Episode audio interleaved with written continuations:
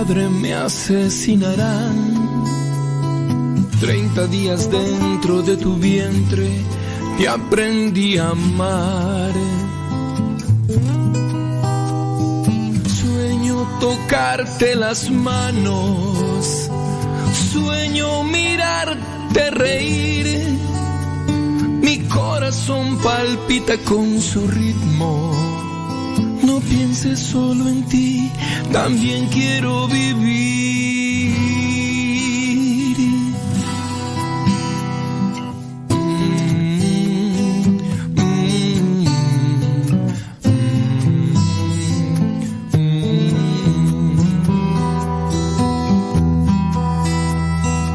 Padre, yo soy sangre de tu sangre. Soy tan indefenso de cristal. Tu mirada, tu sonrisa. Déjame nacer. Quiero jugar en tus brazos. Quiero luchar junto a ti. Mi corazón entero te lo entrego. No pienses solo en ti, también quiero vivir.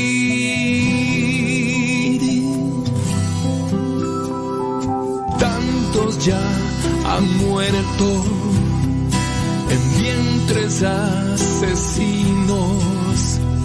Hay padres sin derecho que matan sin derecho, por eso quiero pedir un minuto de silencio por millones no nacidos. Son ángeles que no volaron, son luces que nunca brillaron.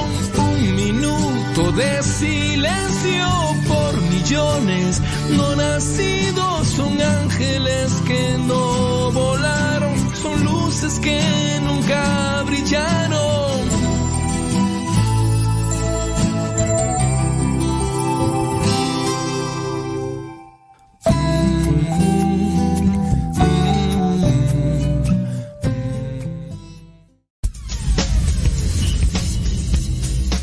Dice el refrán que a Dios rogando y con el mazo dando. Y el que madruga, termina más temprano. Inicia la mañana con una reflexión. Aquí, en tu programa, al que madruga. Con el padre modesto Lule Zavala. Comenzamos.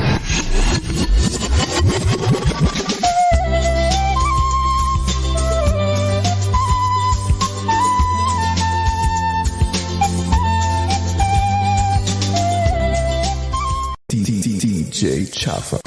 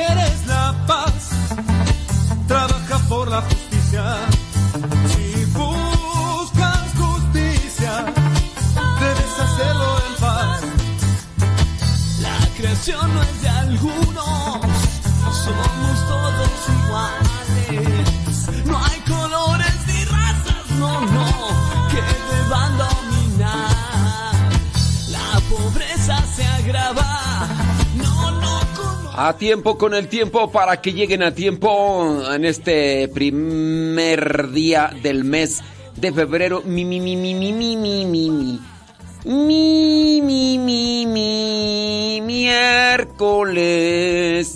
Miércoles primero de febrero son las 6 de la mañana con 4 minutos allá en California. Son las 8 de la mañana con 4 minutos hora del centro de México. Son las 9 de la mañana con 4 minutos allá en Nueva York, la Florida y otras partes de la Unión Americana. Estamos iniciando el mes del amor. Es mes del amor.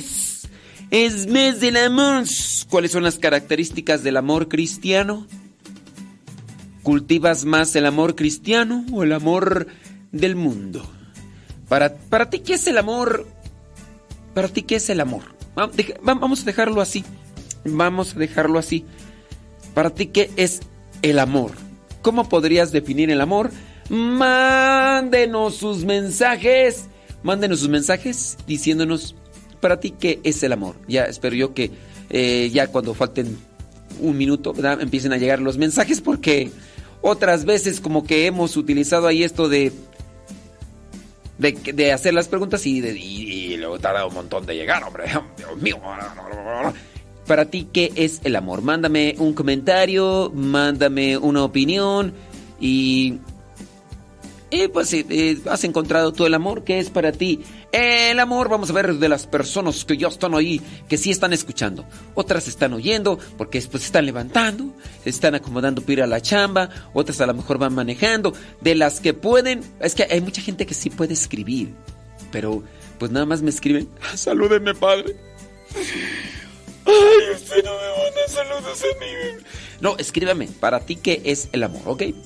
Porque a mí no me saluda, padre. Ay, padre. Y, ya, pues ahí nomás ahí veo un montón de mensajes ahí de, saludos y todo demás. Pero vamos a echarle carnita. Vamos a echarle carnita. Mira, saludos, saludos, saludos, saludos. Está bien, sí. Síganme poniendo ahí donde nos escuchan y todos los saludos, aunque no los yo, aunque yo no los diga, ¿verdad? Pero, pero, pues este, sí, compartan, compartan, compartan. Bli, bli, bli. Dice, por ejemplo, acá... Mm, la señora Conchita dice, el amor, ella lo define así. Eh, dice que es todo. Dice que la máxima prueba de amor es Dios. Mm, bueno, eh, señora Conchita, bueno, ahí está. Ahí en la marquesa, en los molcajetes. A ver, definan para ti qué es el amor. Eh, Roberto Díaz dice allá en Hickory Hills con temperaturas frescas de 5 grados Fahrenheit. Fenomenal, eso es, el paraíso, eso es el paraíso, hombre, Roberto Díaz. Déjame ver por acá quién más. Ok, muy bien. No, pues este, más saludos. Ok, muy bien. Para ti, ¿qué es el amor? ¿Cómo defines el amor? Platícame, cuéntame, dime. Yo ahorita leo sus mensajes. Y ya, si dentro de tu comentario pones un saludo, bueno, pues lo decimos así, ¿verdad? Porque yo no quiero opinar nada, padre, nomás quiero que me salude. Bueno, eh, tu, tu, tu, Fíjate, hoy es día, en las efemérides mundiales, hoy es día de la lectura en voz alta. Hoy es día de la lectura en voz alta. Algo que nos puede servir a nosotros incluso hasta para la memoria es leer en voz alta. Lamentablemente, hablando de Latinoamérica, bueno, por, principalmente de México, ¿no? En México no somos mucho de la lectura, no somos mucho de lectura y se nota. Nos damos cuenta, por ejemplo, los domingos en misa. Hay veces en las Yo sé, van a decir, ay, yo no fui a la escuela, tú como si fuiste, yo no fui. Yo también no fui a la escuela, yo aprendí de grande. Las letras no entran como cuando se tiene hambre como diría. sí, yo nomás estuve primaria. Sí, pero llegaste hasta el sexto. Nosotros llegamos hasta el tercer año, el cuarto. Sí, pero pues bueno, hay que pulirse. Hay que pulirse. Porque sí, nos damos cuenta que sí, niños. A mí me toca aquí lo de la misa de niños aquí en esta casa de retiros a la cual les invitamos cuando quieran venir.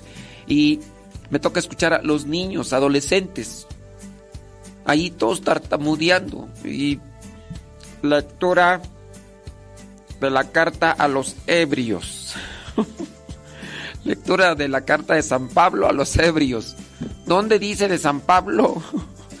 ¿Cuáles ebrios? Hebreos, criatura, hebreos.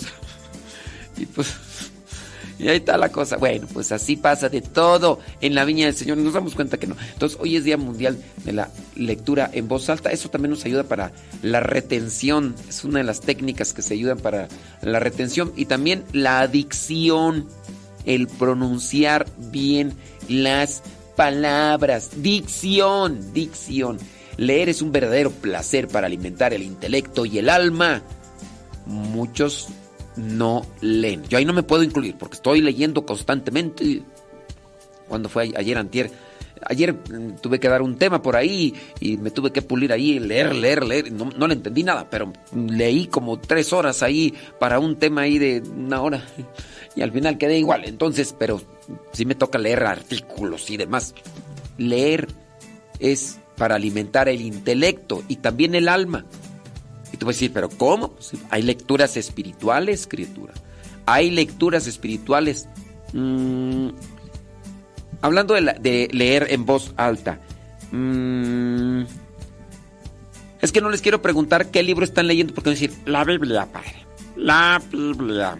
¿Qué libro están leyendo? La liturgia de las horas. Mm, ¿Qué novela ¿Qué novela católica, qué novela católica han leído? ¿Qué novela católica han leído? Hay muchísimas. ¿Qué novela católica han leído? Y coméntenme para ustedes qué es el amor.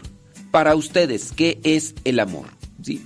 El primer miércoles de febrero se celebra el Día Mundial de la Lectura en Voz Alta con la finalidad de destacar la importancia de la lectura en voz alta, visibilizar la alfabetización como un derecho humano y fomentar la creación de comunidades y grupos de lectura. Ahí está, ¿por, ¿por qué es importante leer en voz alta para tener dicción y que no le pase lo que a mí me pasa?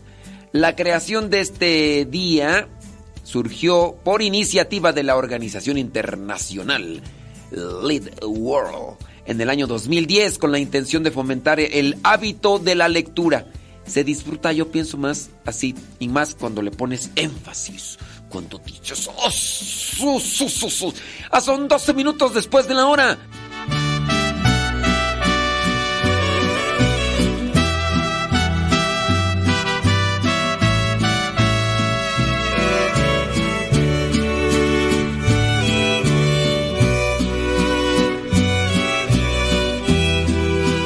Mándenos sus mensajes, mándenos sus mensajes a través del Telegram.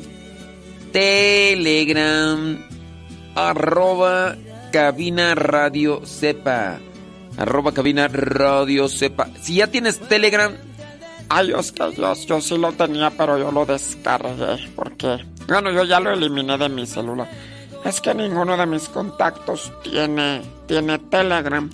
Pero también por Telegram puedes encontrar canales. Así como canales de televisión. Bueno, pues no tanto de televisión, pero sí hay canales con videos, con audios. Y no necesariamente así, tomas, te metes, te unes y listo, ya, tan sencillo. Nosotros, por ejemplo, tenemos el canal con el Evangelio y ahí se están subiendo los Evangelios y ahí van a encontrar los Evangelios y las oraciones y puras oraciones y puros evangelios desde el 2019. Nada más busca arroba evangelio MSP. Ese es un canal.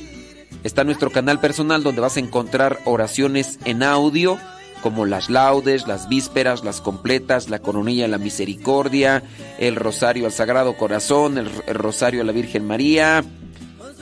Esas oraciones en audio y otras más. También van a encontrar oraciones en imágenes. Nuestro canal arroba modesto lule. Ay, ¿y qué hago para descargar el Telegram? Pues así como descargaron el WhatsApp. Ay, es que yo no lo descargué, me lo descargó mi nieto. Dígale a su nieto que. que se lo descargue. Gracias, padre, yo le agradezco. Muy bien. Eh. Ay, Nercy Navarra, ya vas a empezar. Nercy Navarra. Dios mío. Ay, Nercy Navarra. Ay, Dios mío santo. Ay, dame paciencia, Señor. Dame paciencia. Son 14 minutos después de la hora. Mándenos un mensajito a través del Telegram. Déjame ver quién se aparece por ahí por el Telegram. Graciela Orozco, la señora Conchita, dice que leyó el taller del orfebre. El taller del orfebre, si no me equivoco, es de San Juan Pablo II, ¿verdad? Eh, creo que hasta hecho es una obra de teatro, ¿no? O la, han hecho obra de teatro. Ese no, no lo he leído, ¿para qué? Humberto López, Lola, Lola, Leti, Leti y Ramiro, allá en Uriangato, Guanajuato, Sofía Pérez, Juanita Vela, Vela, ahí está. Ay, ay, Dios mío. Alejandra Merino, Carmela Aviña. Yair. A todos no se levanta, ¿verdad? Eh, Ignacio Pacheco, que transita por tus venas. Que transita por tus venas. ¿Tienen preguntas? Láncenla. Nada más pónganle ahí al principio pregunta, por favor. Ahorita vamos a responder algunas preguntitas de los que están ahí conectados. Pero pónganle al principio pregunta y después lo demás.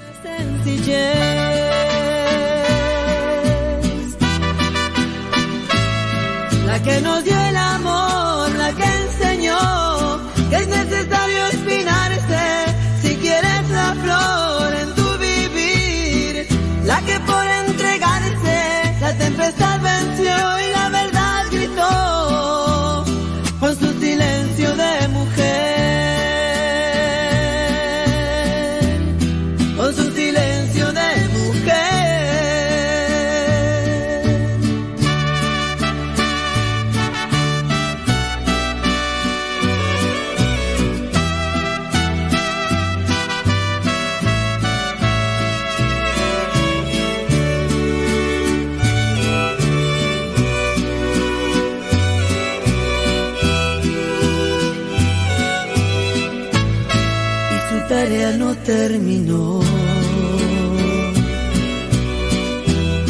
Cuando a su niño vio morir, presente estuvo ella ahí. Cuando el gran fuego descendió.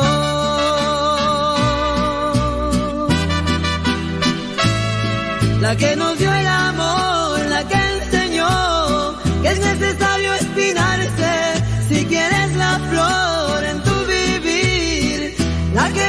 17 después de la hora, 17 después de la hora. Dice, ¿me puede mandar una bendición, por favor, para Daniel Ortiz, que está cumpliendo años? Que Dios bendiga abundantemente a Daniel Ortiz. Ándele pues, échele ganas, ¿sabe? Muy bien. Dice por acá, que las, la situación es, este, mm, tum, tum, tum, tum. ¿Qué pregunta era? ¿Para ti qué es el amor? Defíneme, ¿qué es el amor para ti? Y platícame y cuéntame, porque estoy es el día de la lectura en voz alta, platícame, ¿qué novela católica, qué novela católica has leído, has leído? De las, si tú dices, yo he leído como unas 500, ya ni me acuerdo yo, tantas novelas. bueno, pues dime de las que más te han impactado esas 500 novelas católicas. Oh, todas, todas a mí, todas me impactan. Es que a mí yo sí le pongo atención, ¿no? Como usted, a lo mejor usted no le impacta porque no le pone atención, pero a mí sí, a mí sí me ponen atención. Mm, Bueno, por acá. Y dice. Dice, ¿por qué no reciben mis preguntas? Mm, sí, las recibo. Ay, Arachón. ¿Por, por qué me echas pleito? En que me digas muy buenos días. Este. Ay, ya. Y Arachón, ¿por qué, ¿por qué echas pleito, hombre? Déjame pasar acá las preguntas. No, no vamos a decir sus nombres, dice por acá. ¿Puede decir mi pregunta? Este, no diga mi nombre, por favor. Sí. Eh, jugar lotería, baraja, pirinola. Pirinola. Ir al casino, ¿es malo? Eh, pienso que juegos de azar en sí no son malos. Lo malo es cuando la persona no tiene control de su tiempo ni tampoco de su dinero y se deja ir como caballo desbocado. Porque pues la lotería pues es solamente un juego de interacción y, y de azar. Es decir, van saliendo las cartas, no sé, o la pirinola la avientan y a ver qué sale, a ver qué cae. Hay veces que movimientos que corresponden al dedo las manos y hay algo de malo en eso. No, yo no lo veo malo.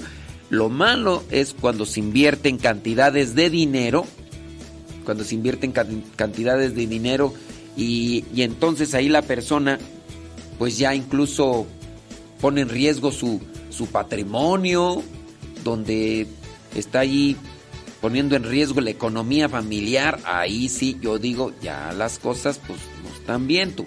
Eso sí ya, ahí ya no está mal. Pero jugar como tal, decir es pecado, hay veces que la persona llega a generalizar y dice, no, es que yo he sabido que este, jugar la baraja, invocan al diablo.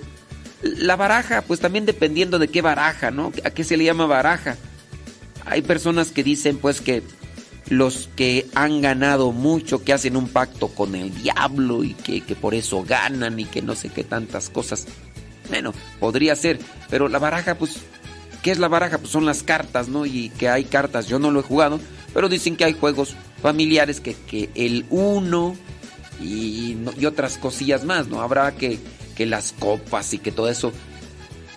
Pero a veces no es tanto la baraja, sino más bien lo que se involucra con ese tipo de juegos cuando, cuando están eso de bastos y que de copas y que de reyes y que no sé qué. ¿Qué, qué hay? Hay alcohol, hay drogas, hay lujuria y entonces el contexto es lo perjudicial.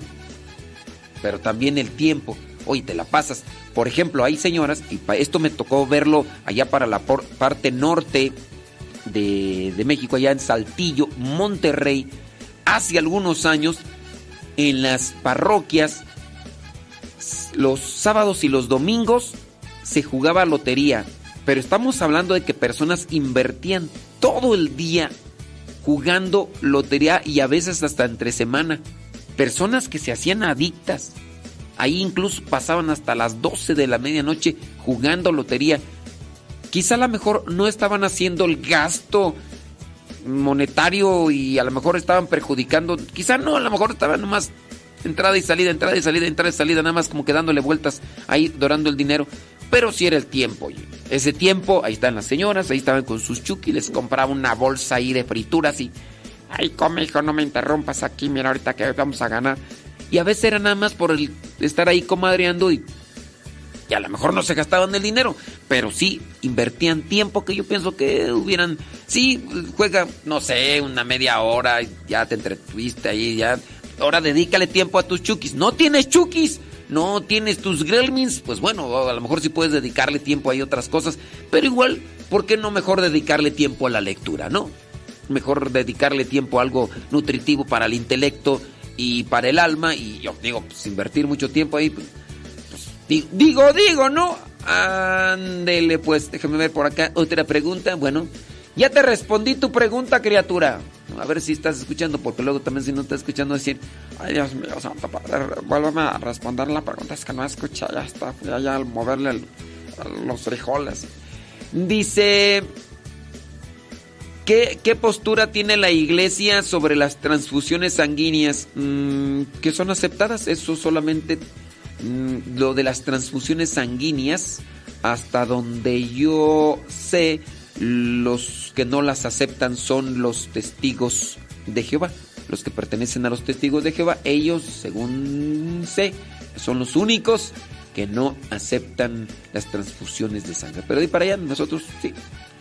Digo, siempre y cuando sean transfusiones que ayuden a una enfermedad o a una situación, pues no vayas a quererte poner eh, sangre de cochino o sangre de otras cosas. Pues, acuérdate de la isla del doctor Muro. Eh, hablando de novelas, pero esa no es novela católica. Eh, no es novela católica, más. Dice por acá. Ok, ahorita vamos a leer por acá. Dice. Ok, ahorita vamos a leer esas, esas preguntas que nos están haciendo acá. Hice una pregunta. Para ti, ¿qué es el amor? Para ti, ¿qué es el amor? Y también que me comentes y me digas sobre qué novela qué novelas católicas has leído. Eh, saludos, dice por acá. Dice, ¿cuál es la cita bíblica donde dice todo lo todo todo es bueno, mas no todo me conviene? Búsquenla ahí ustedes en el internet, hijos. ¿Sí? Yo no me acuerdo de memoria, sí. Sí, búsquenle, ustedes pueden ponerle ahí, ándeles. Ustedes no, no, sean flojitos, ¿eh? Pónganle ahí. Pónganle ahí. Eh, ahí pónganle en el google. Miren, les voy a decir así sencillo. Pónganle así, todo, todo es bueno, mas no todo me conviene. Y les va a aparecer ahí. ¿Eh? Sí. Ándeles. Es que no me acuerdo de memoria, sí, pues. Me ponen a mí algo, me ponen a hacer algo a mí que ustedes pueden hacer. Ándeles. ¿Sí? Ándeles, gracias. Dice. Yo, dice, yo lo hice por un año, jugar baraja, desde que amanecía hasta que se metía el sol, pero ya no lo hago. A lo mejor no gastabas dinero, quizá, pero a su vez, a lo mejor invertías ese tiempo que hubieras mejor no se ha aprovechado. ¿Te imaginas que, no sé, que todo ese tiempo que dedicaste a jugar baraja lo hubieras dedicado a estudiar, eh, no sé, inglés o un idioma? Ahorita eh, he encontrado a muchas personas que en tiempo de pandemia eh, se la pasaban metidos en internet, pero aprendiendo idiomas. Hay un gringo por ahí que, que, sigo, un gringo, que aprendió español, aprendió como unos seis idiomas en tiempo de la pandemia. Estamos hablando de más de un año en fracciones. decir, pero ¿cómo? Si yo tengo como 10 años y todavía no aprendo a decir God bless you. Pues sí, pero hay gente dedicada y también gente con una memoria, pues, sin duda, también prodigiosa. Estoy también por ahí mirando algunos videos cortitos de, de uno de Indonesia que sabe más o menos hablar como unos cinco idiomas. Que alemán, que francés, que portugués, que español y inglés y, otras cosas más. Y uno dice, imagínate, si uno dedicara tiempo, no, hombre, pues fuéramos más chilisquis. Pero no, nos metemos en, en chismes y en otras cosas. ¿Cómo estás, comadre? Ay, comadre, pues aquí, mira, nada más tristeando. Si dedicáramos esos tiempos a aprender otras cosas, nuestra mente sería otra.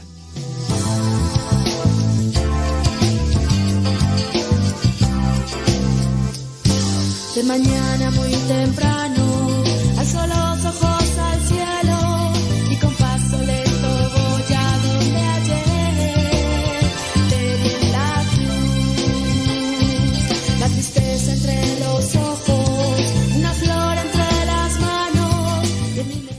Ay, Jesús de Veracruz. Sí, sí, Ofelia. Búscale, ponle ahí en el google, Ofelia. ¿Qué te cuesta? Sí. Ay, es que luego le mando preguntas y ni me pela. Es que, Ofelia, tú puedes buscar esas preguntas ahí en el google, mija. Ándale, ponle ahí en el google, ponle google. Todo, todo es bueno, más no todo me conviene y ya te va a aparecer ahí la cita bíblica. ¿Sí? Ándale. Ándale, Ofelia, eh, Dios te bendiga. Dice, yo estoy leyendo Confesiones de San Agustín, aunque esa no es novela, mijis. Esa es autobiografía. Dice, ese me estoy chutando ahorita, dice un libro pesado. Yo llegué hasta la universidad, estuve estudiando veterinaria y no terminé, dice Roberto Díaz. Bueno, esa no es novela. ¿Cuál novela han leído? ¿Cuál novela han leído? Sí. Como es una autobiografía, a lo mejor pudiera decir que es novela, pero no, no es novela, ni tampoco el libro de, de Diario de un alma. ¿Cómo se llama tú? El de Santa Teresa de Jesús. Sí se llama así, ¿no? Diario de un alma. Es, también es una autobiografía.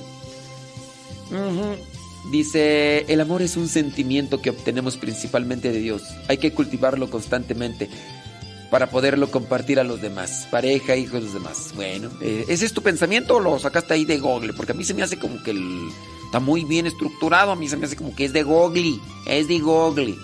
Eh, Guadalupe Tapia dice, para mí el amor es decir, amar sin esperar que nos amen, entrega, exclusividad, saludos, dice a su esposo Javier Tapia. Lo escuchan en Johnson City. Dice Guadalupe R. Tapia. Ándele pues. Ujú. Ay, Dios mío, santo, traes puro sueño. Bueno, ya me mandaron por acá. Ay, ya hasta me mandaron nombre, ya hasta casi mandaron una tesis de qué es el amor. Eh, no, es que me están sacando, yo veo que... Es que me están sacando acá como que conceptos, yo pienso que son más bien googleados. Sí. Sí, yo sí, sí. Sí, para, e, es que la pregunta es, ¿para ti qué es el amor? Sí, para ti, ¿qué es el amor? Para ti, o sea, como, una definición así de, de ti, de ti, de ti, de ti, de ti. ¿Ok? 29 minutos después de la hora. Déjame ver por acá. Hay más preguntas. Bli, bli, bli, Ay, ya, a, ahí está Yarachón y nos estás escuchando, Yarachón. Yarachón, respóndeme. Respóndeme. Guayumín. Hoy, hoy, hoy no está Guayumín.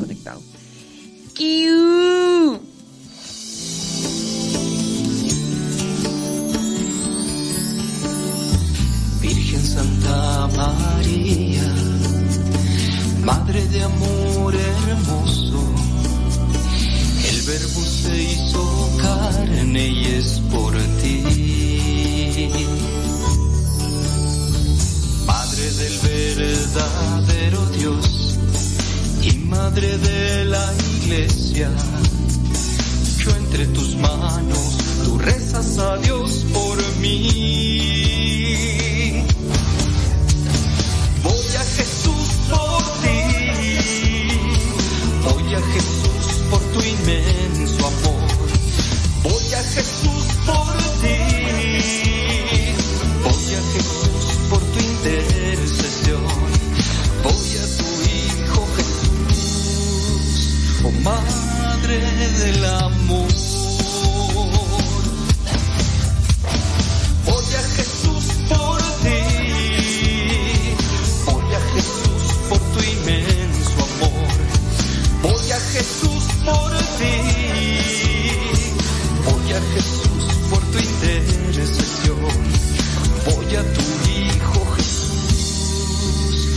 Madre del amor.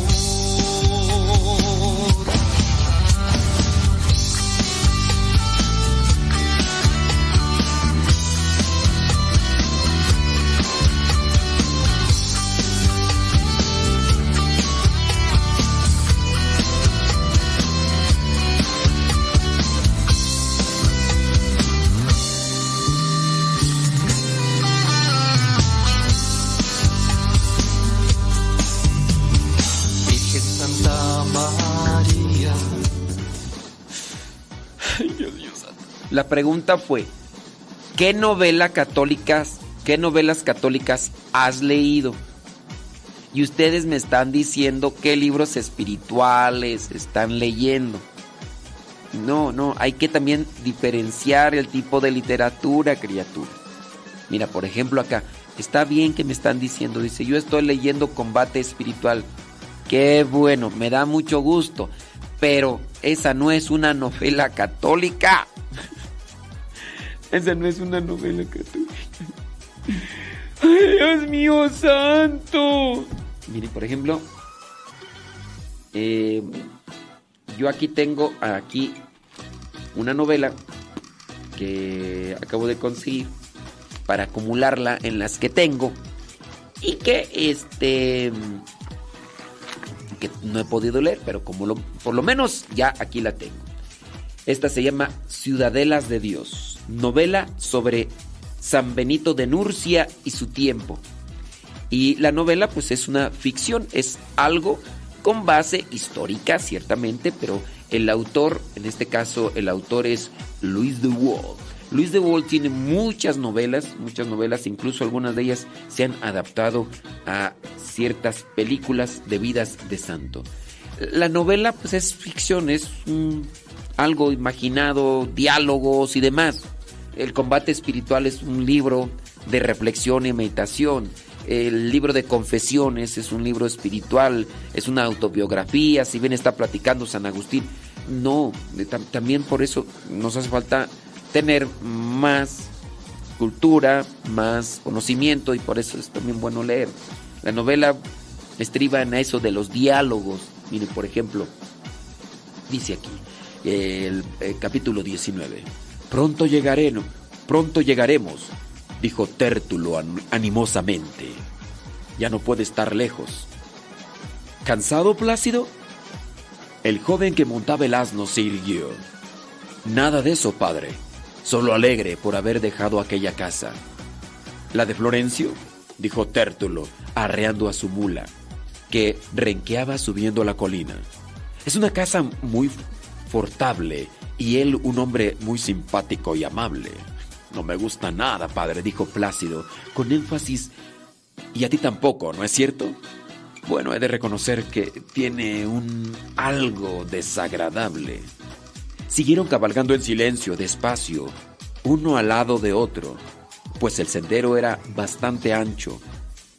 Detrás iban Equicio y Mauro, montados en sendas mulas, que se empeñaban en caminar en fila.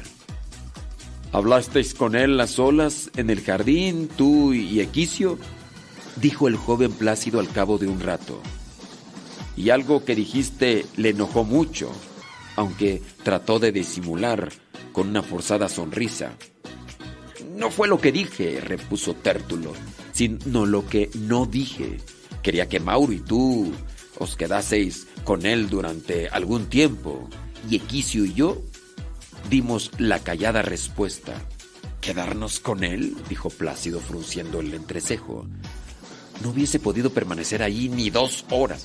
Esto es una novela.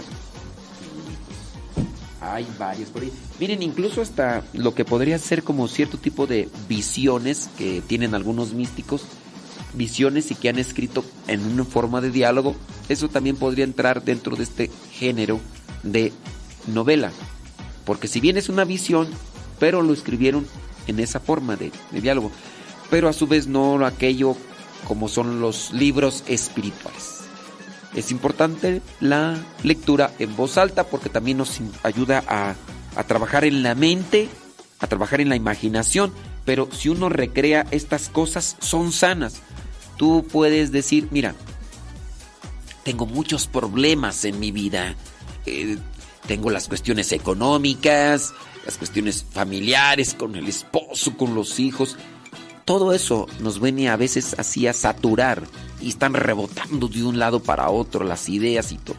Y a veces las personas no conciben el sueño por, por la marea o por el tsunami de ideas catastróficas y eh, abrumadoras que están ahí en la cabeza.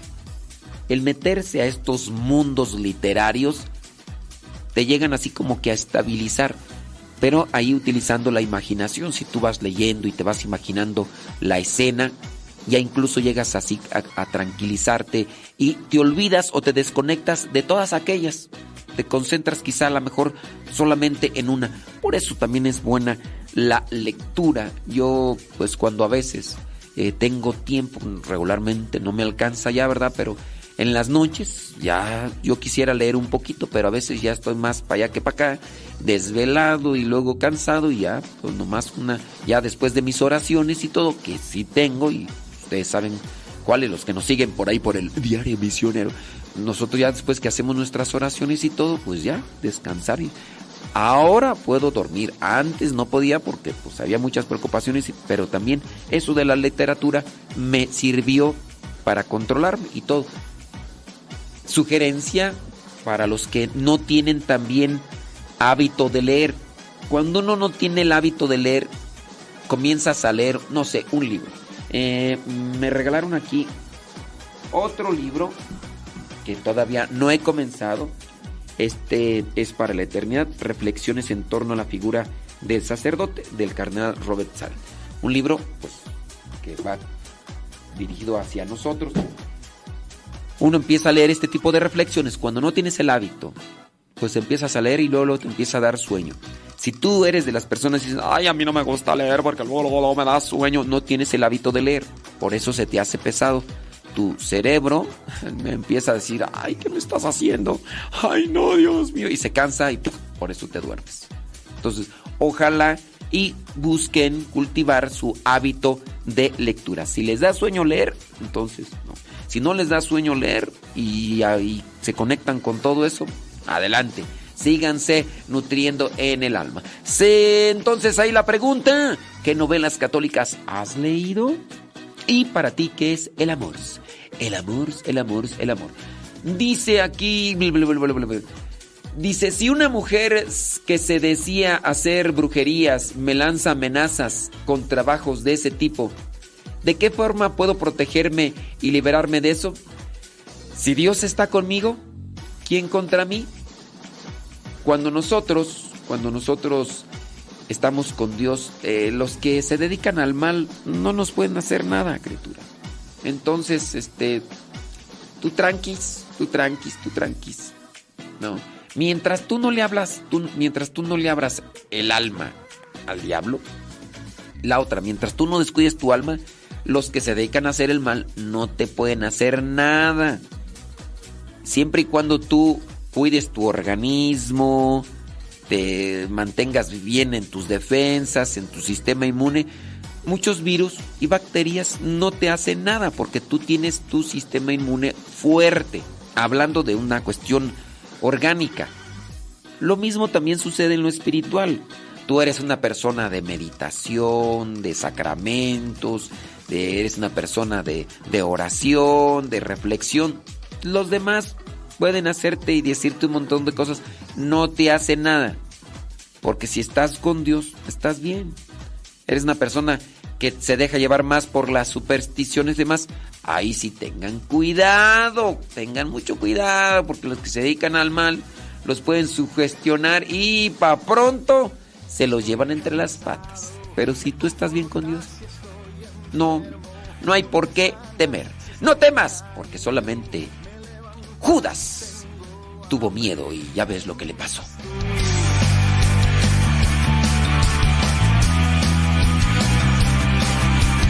Tú, tú, tú, solo tú, tú, tú, tú, tú, tú, solo tú, tú, tú, Jesús, y estoy triste, tú me animas si estoy perdido, tú me orientas si tengo frío, me abrigas si tengo miedo, me haces fuerte tú, tú, tú, solo tú, tú, tú, tú, tú, tú, solo tú, tú, tú, Jesús, tú, tú, tú, solo tú, tú, tú, tú, tú, tú, solo tú, tú, tú, Jesús, tú, tú, tú, solo tú, tú, tú, tú, tú, tú, solo tú, tú, tú, Jesús, tú, tú, tú, solo tú, tú, tú, tú, tú, tú, solo tú, tú, tú, Jesús.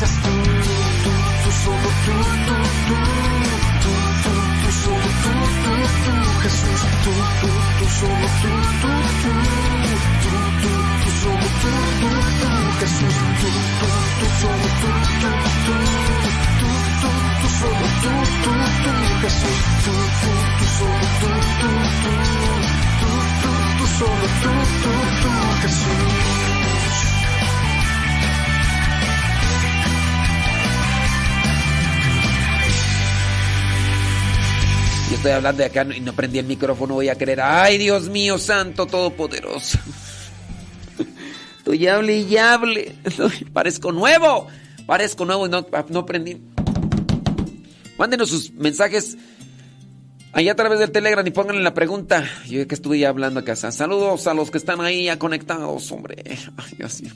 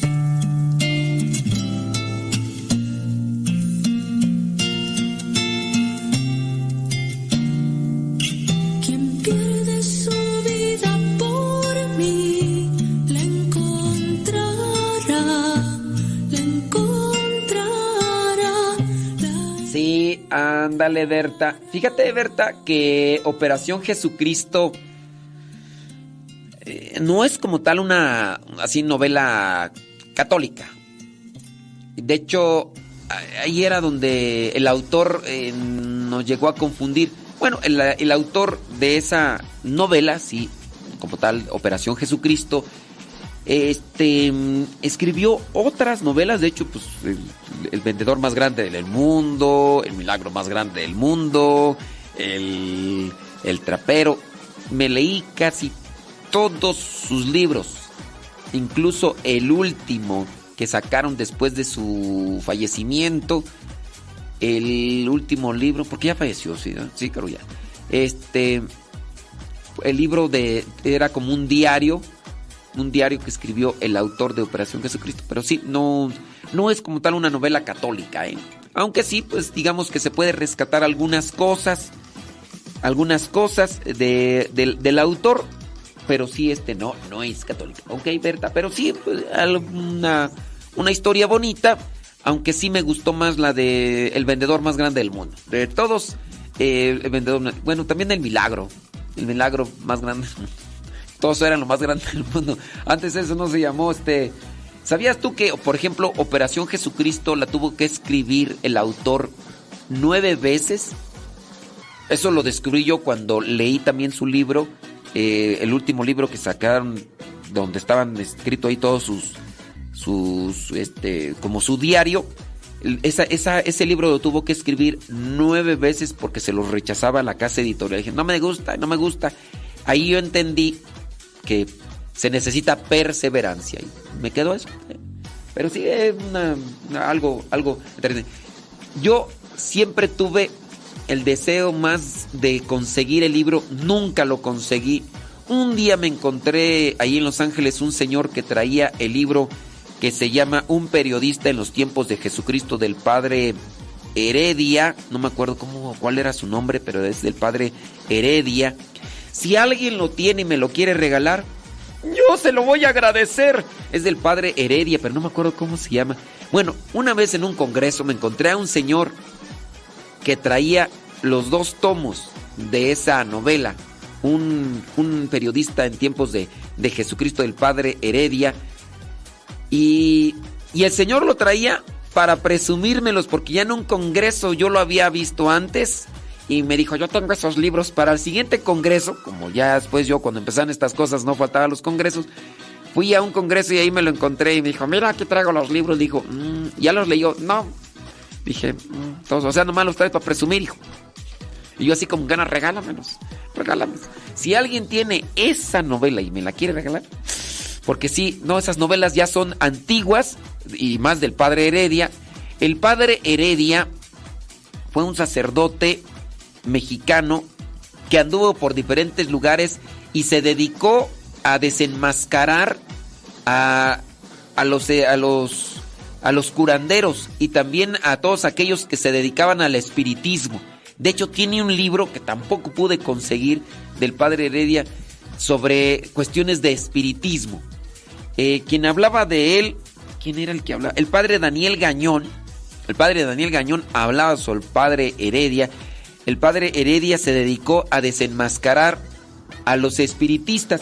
¿Quiénes son los espiritistas? Los espiritistas, pues bueno, son aquellos que invocan espíritus y que incluso hacen cosas con las cuales en ocasiones pues llegan a pantallar a la gente, ¿no? De repente que se mueven, que la, la mesa, o que de repente hay ruidos o voces y, y demás. Y el padre Heredia se dedicó a la investigación y la indagación, cómo le hacían los espiritistas para hacer todo ese tipo de cosas. E incluso creo que el padre Heredia en una ocasión estuvo ahí en el, en el estadio del colegio del este de Los Ángeles. Ahí estuvo, se hizo un congreso allí y presentó cómo es que le hacían los espiritistas para realizar cierto tipo de cosas apantalladoras que estaban más en la línea de, de lo que era el ilusionismo. Así como le hace el señor este que está ahí en Las Vegas, que yo nunca he ido, pero sé que ahí trabaja el... es ilusionista. Algunos que lo ven dicen, ay, ese es del diablo, ese señor es del diablo, el David Copperfield, ay, no, ese señor vuela. Uy, a mí se me hace que ese tiene pacto con el diablo. No, es un señor muy inteligente que se ha dedicado todo esto a la, cuestión del, ilusionismo, de la pre, predistigitación, ¿o cómo se dice? Bueno, esa cosa. Entonces es un señor muy inteligente que ha buscado las maneras de cómo engañar en la vista y en los sentidos para la que la gente no se dé cuenta. Eso de que vuela, no vuela, utiliza unos cablecitos, pero gasta su mucho dinero y esto de que se mete en una caja y de repente aparece el otro lado o que aparece en una playa y todo, no es pacto con el diablo, es un señor muy inteligente que pues utiliza ahí pues, entonces este señor David Copperfield utiliza el, es ilusionista, el señor David Copperfield, así como lo hacía el señor Houdini, Harry Houdini y los demás. Bueno, pues los espiritistas, muchos de ellos utilizan este tipo de cosas que se van más en el área del, de la ilusión. Y el padre Heredia se dedicó a eso. De hecho, por eso fue conocido hace ya muchos años. Anduvo en Cuba, aquí en México, en Estados Unidos, sacó sus libros y escribió esa novela de un periodista en tiempos de Jesucristo. Bueno, pues sí. Si alguien lo tiene ahí arrumbado, nomás empolvado, écheme lo que yo también acá lo voy a... Para ti, ¿qué es el amor? Para ti, ¿qué es el amor? Muchas gracias a los que nos están ahí este, compartiendo. Dice, yo no he leído nunca una novela en mi vida. Ni mundana ni católica. No, pero lean. Hay muchas novelas católicas muy bonitas, hombre. ¿Nos puede decir este, autores? Después les digo autores y después les digo también editoriales. Dice. Dice por acá, bla, bla, bla. Ándele, sí, muy bien. Bueno, vámonos rápidamente. Una definición de amor cristiano, pues la encontramos ahí en un pasaje, miren. El pasaje de Primera Carta a los Corintios, capítulo 14, versículos del 4 al 7, al 8. Esa es una definición muy bonita y que yo me di la tarea de, de ir, ir desmenuzando y por lo cual pues ahorita mismo se los vamos a desglosar. El amor es paciente. Romanos, no, acuérdense, es primera carta a los Corintios, capítulo 14, versículos de 4 al 8. Primera carta a los Corintios, capítulo eh, 14, no, capítulo 13, versículos del 4 al 8. El amor es paciente. El amor más que un sentimiento es una virtud. Es una virtud, por eso es paciente, por eso es bondadoso. El amor no debe tener envidia. El amor no se debe de llenar de orgullo ni de alegría cuando le pasa algo a los demás. El amor no debe ser rudo, no debe ser egoísta, no... Cuando hay amor, la persona es paciente, no se enoja. Cuando la persona tiene amor, no guarda rencor. Una mamá, por ejemplo, tiene amor a su hijo y a pesar de que el hijo le hace desplantes y, y hace muchas cosas, no le guarda rencor. Ahí es donde se manifiesta el amor. El amor es una virtud que hay que trabajar y esa se va purificando en la medida en que nos relacionamos con Dios. El amor todo lo disculpa, todo lo espera, todo lo soporta, nunca se extingue. Así como el amor de una mamá hacia, hacia un hijo. Así como sea, si es el más mendigo de los mendigos, el amor de la mamá dice, hijito, yo, yo espero, hijo, que un día cambies. Yo espero, hijo, que un día me hagas caso. Y ya hecho y ya ha deshecho. Y...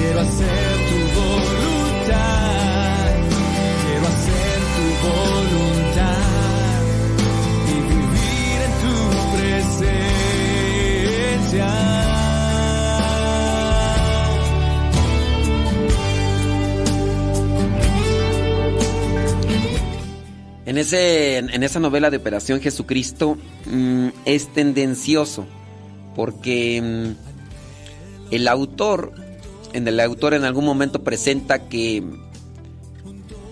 que fue con los hermanos de Jesús, como dando a entender que Jesús tuvo más hermanos en la sangre.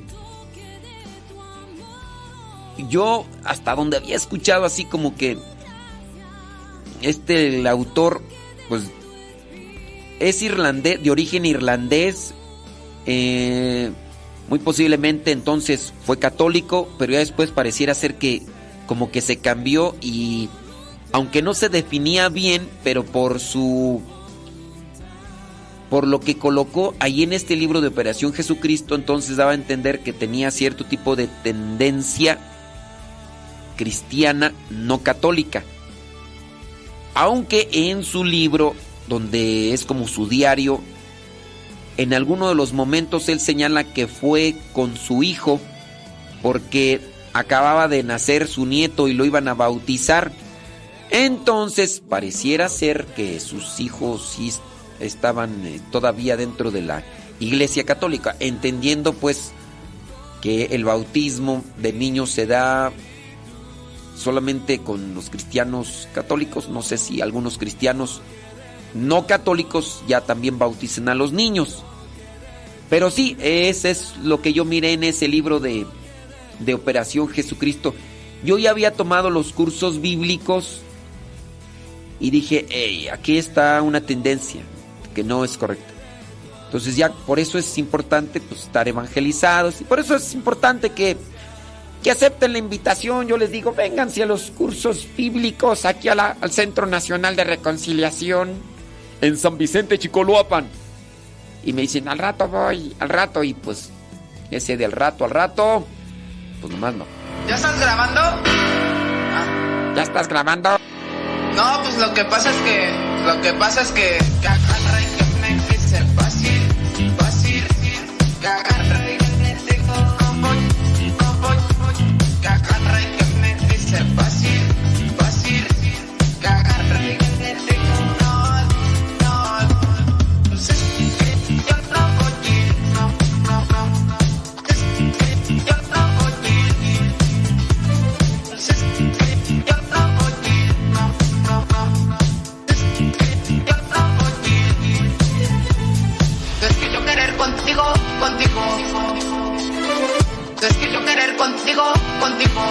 que agarra y que me dice, es que yo querer contigo, contigo, es que yo querer contigo.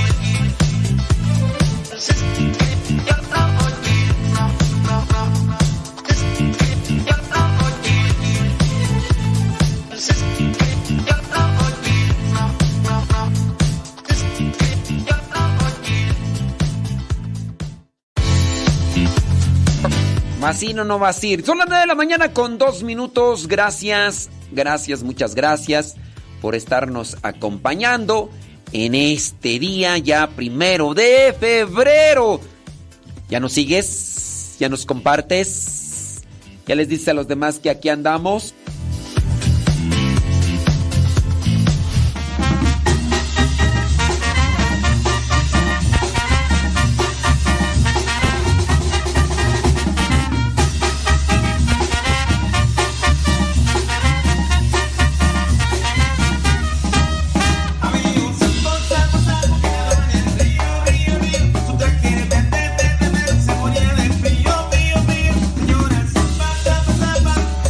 a ver ahí en los comentarios en el YouTube. En el YouTube. YouTube, YouTube. Ay, YouTube. Dice por acá. Saludos. Bla bla bla. Ándele, gracias. Déjame ver. Saludos. Dice. Dice un comentario, padre, ¿cómo saber en qué momento per perdemos la humildad? Pues la humildad la perdemos en el momento en el que queremos humillar, pisotear, lastimar, denigrar, sacar de nuestras vidas a los demás. Ahí ya. Cuando tú tienes esa intención, ya, tú dices ya, ya, la humildad ya, no. Dice, y lugar de defendernos ya estamos atacando.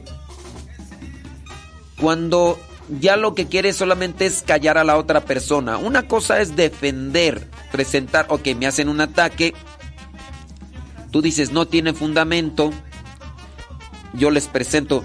Hay cosas a las que uno puede defenderse y otras no. Mira, el sábado, no, el domingo, ¿cuándo fue tú? Este domingo, si no, sí. Este domingo me dirigía yo a... mm, a Chapingo. Me fui en el transporte público. Me fui en el camión y entonces eh, iba yo ahí en el camino cuando una señora, dentro de lo que yo pude percibir, y a lo mejor me equivoco, pero así lo pude percibir, una señora que estaba falta de sus facultades mentales, estaba hablando en voz alta y le hacía preguntas a otra señora. Preguntas como por ejemplo, ¿y usted cuánto paga de predial? No se haga, señora. Yo sé que usted, usted paga menos predial. Entonces, como que las preguntas y el tonito como que se me hacían fuera de lugar porque no era una conversación fluida. La otra señora no respondió nada. No dijo nada. A mi lado iba otra señora con sus hijos. La señora se iba maquillando, utilizaba su celular para mirar su cara y, e ir acomodando lo que vendría a ser pues sus pestañas y echarse eh, maquillaje y todo. La señora que no iba sentada de forma común, porque como iba en el asiento sin acompañante, pues la señora se había recargado, había recargado su espalda en la ventanilla y había estirado sus pies sobre el otro asiento, impidiendo así que otra persona se pudiera sentar a su lado. Pero cuando miró a la otra señora que se iba maquillando, se levantó y se sentó a su lado en el asiento de hasta atrás, que son todos así. Y pues también me tocó estar ahí cerca, a un lado. Entonces la señora empezó a decir, ¿usted sabía que hay señoras que se maquillan porque no tienen nada que dar, que ofrecer y con estarse arreglando y querer- queriendo presentar belleza solamente pueden ofrecer eso? Con eso obviamente esta señora estaba faltándole respeto a alguien, ¿no? Y en este caso era la señora que iba con sus hijos. La señora no contestó nada. La señora no contestó nada. Entonces, con base a tu pregunta, hay veces que hay que responder. Es bueno defenderse cuando los demás te lastiman. Esta señora estaba siendo ofendida. Y en cierto modo, ahí lastimada. Pero aquí nosotros nos damos cuenta que era una persona, una señora que sufría de sus facultades mentales. ¿Tienes que defenderte? No, ahí lo que más conveniente es quedarse así en silencio y no hacerle caso. Digo, otra cosa es que ya te quiera dar un golpe, que te quiera agredir, pues ahí sí ya tienes que buscar la defensa, pero pues no así en el caso de quererte decir, oiga, pues usted qué piensa, ¿para qué? No hay necesidad, no hay necesidad, porque la señora pues veía pues que tenía, estaba a falta de algunas facultades mentales.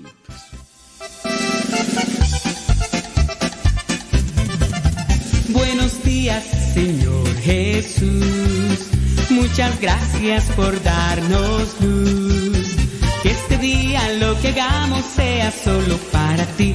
Buenos días, Señor Jesús. Buenos días, Señor Jesús. Muchas gracias por darnos luz. Que este día lo que hagamos sea solo para ti. Buenos días, Señor Jesús. La noche ha pasado, la tempestad se fue. Muy débil y cansado esperando amanecer. Pero al abrir mis ojos, un rayo puedo ver.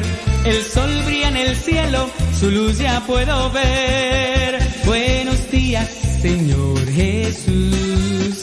Muchas gracias por darnos luz. Que este día lo que hagamos sea solo para ti. Buenos días, Señor Jesús.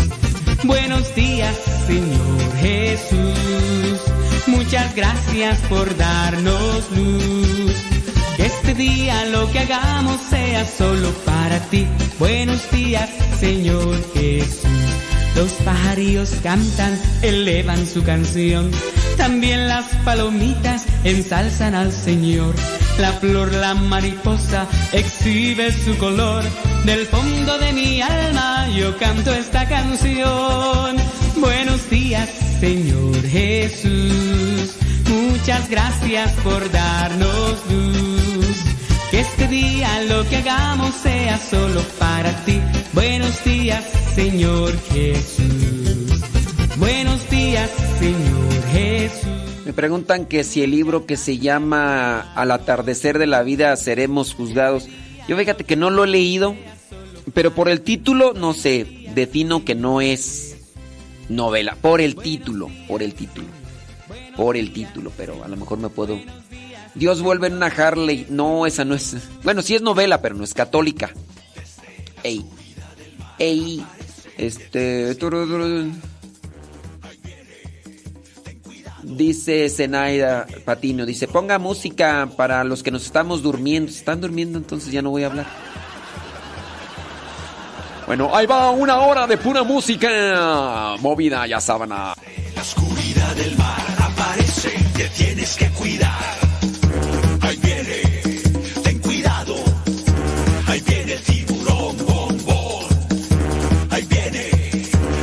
Cuidado. Ahí viene el tiburón bombón.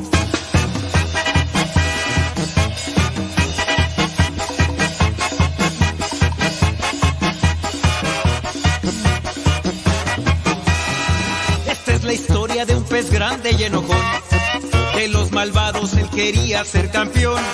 A los otros peces perseguía sin razón. No lo querían por ser malo y muy grosero.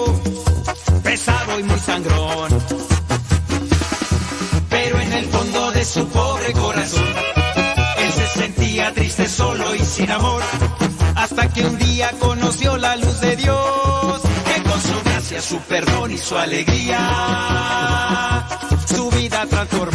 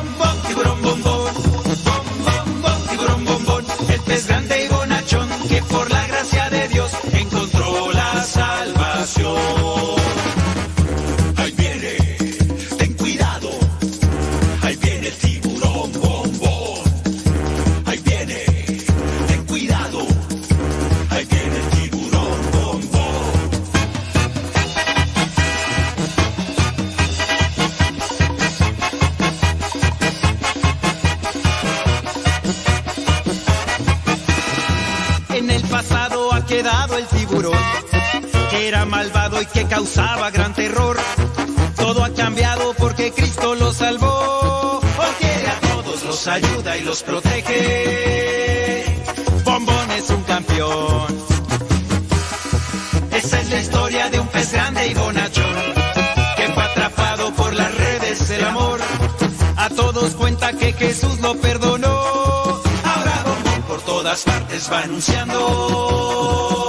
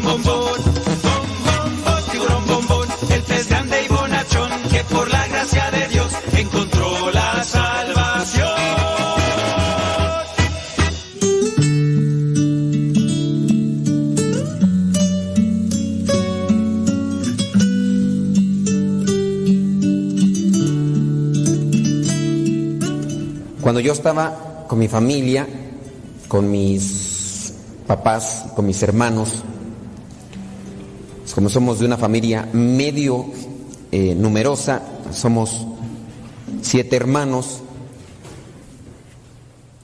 Hay veces que a los hermanos nos, los papás les dan unas indicaciones para que nos las comuniquen a nosotros. Lo mismo pasa aquí también con la comunidad religiosa, con la familia religiosa con la que estoy ya ahora.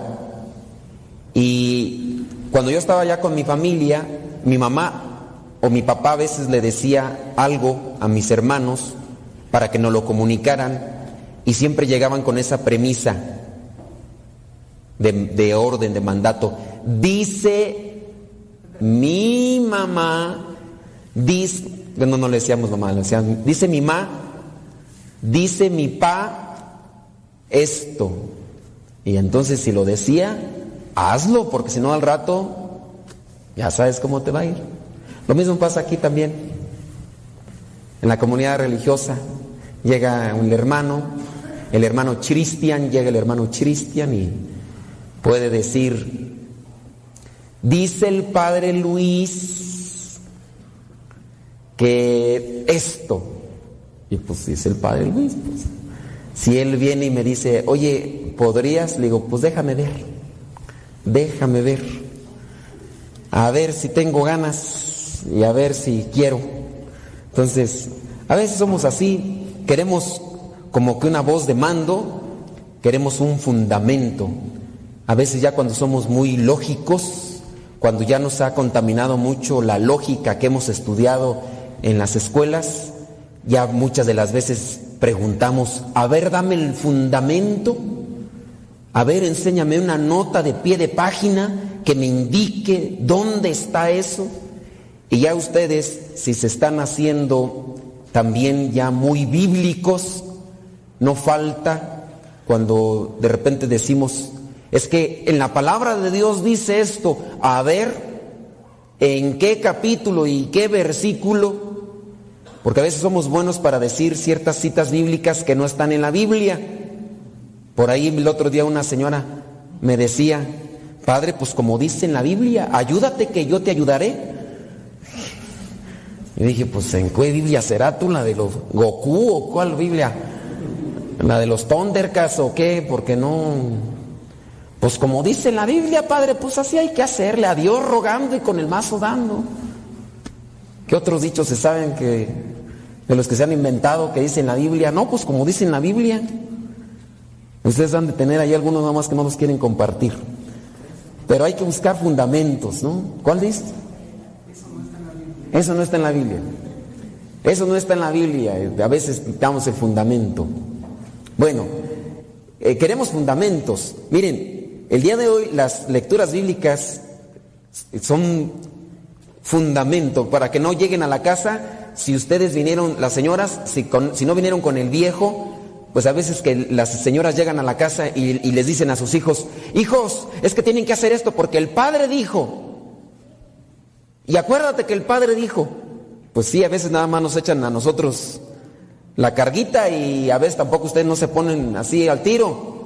Pero también hay que agarrar la palabra de Dios y decirle, aquí en la palabra de Dios dice. Por eso se les invita a que traigan ustedes la Sagrada Escritura y si pueden traigan un algo con que subrayar o apuntar ahí para que después cuando lleguen a la casa dicen, mira, aquí la, Dios dice en su palabra, aquí. Y es más, si lo pueden mandar imprimir así una grandota ahí para que, rojo para que se vea. en- es más, ahí en la entrada de su casa, ahí la, la barda, ahí pónganle ahí el versículo bíblico. No sean borrachos así.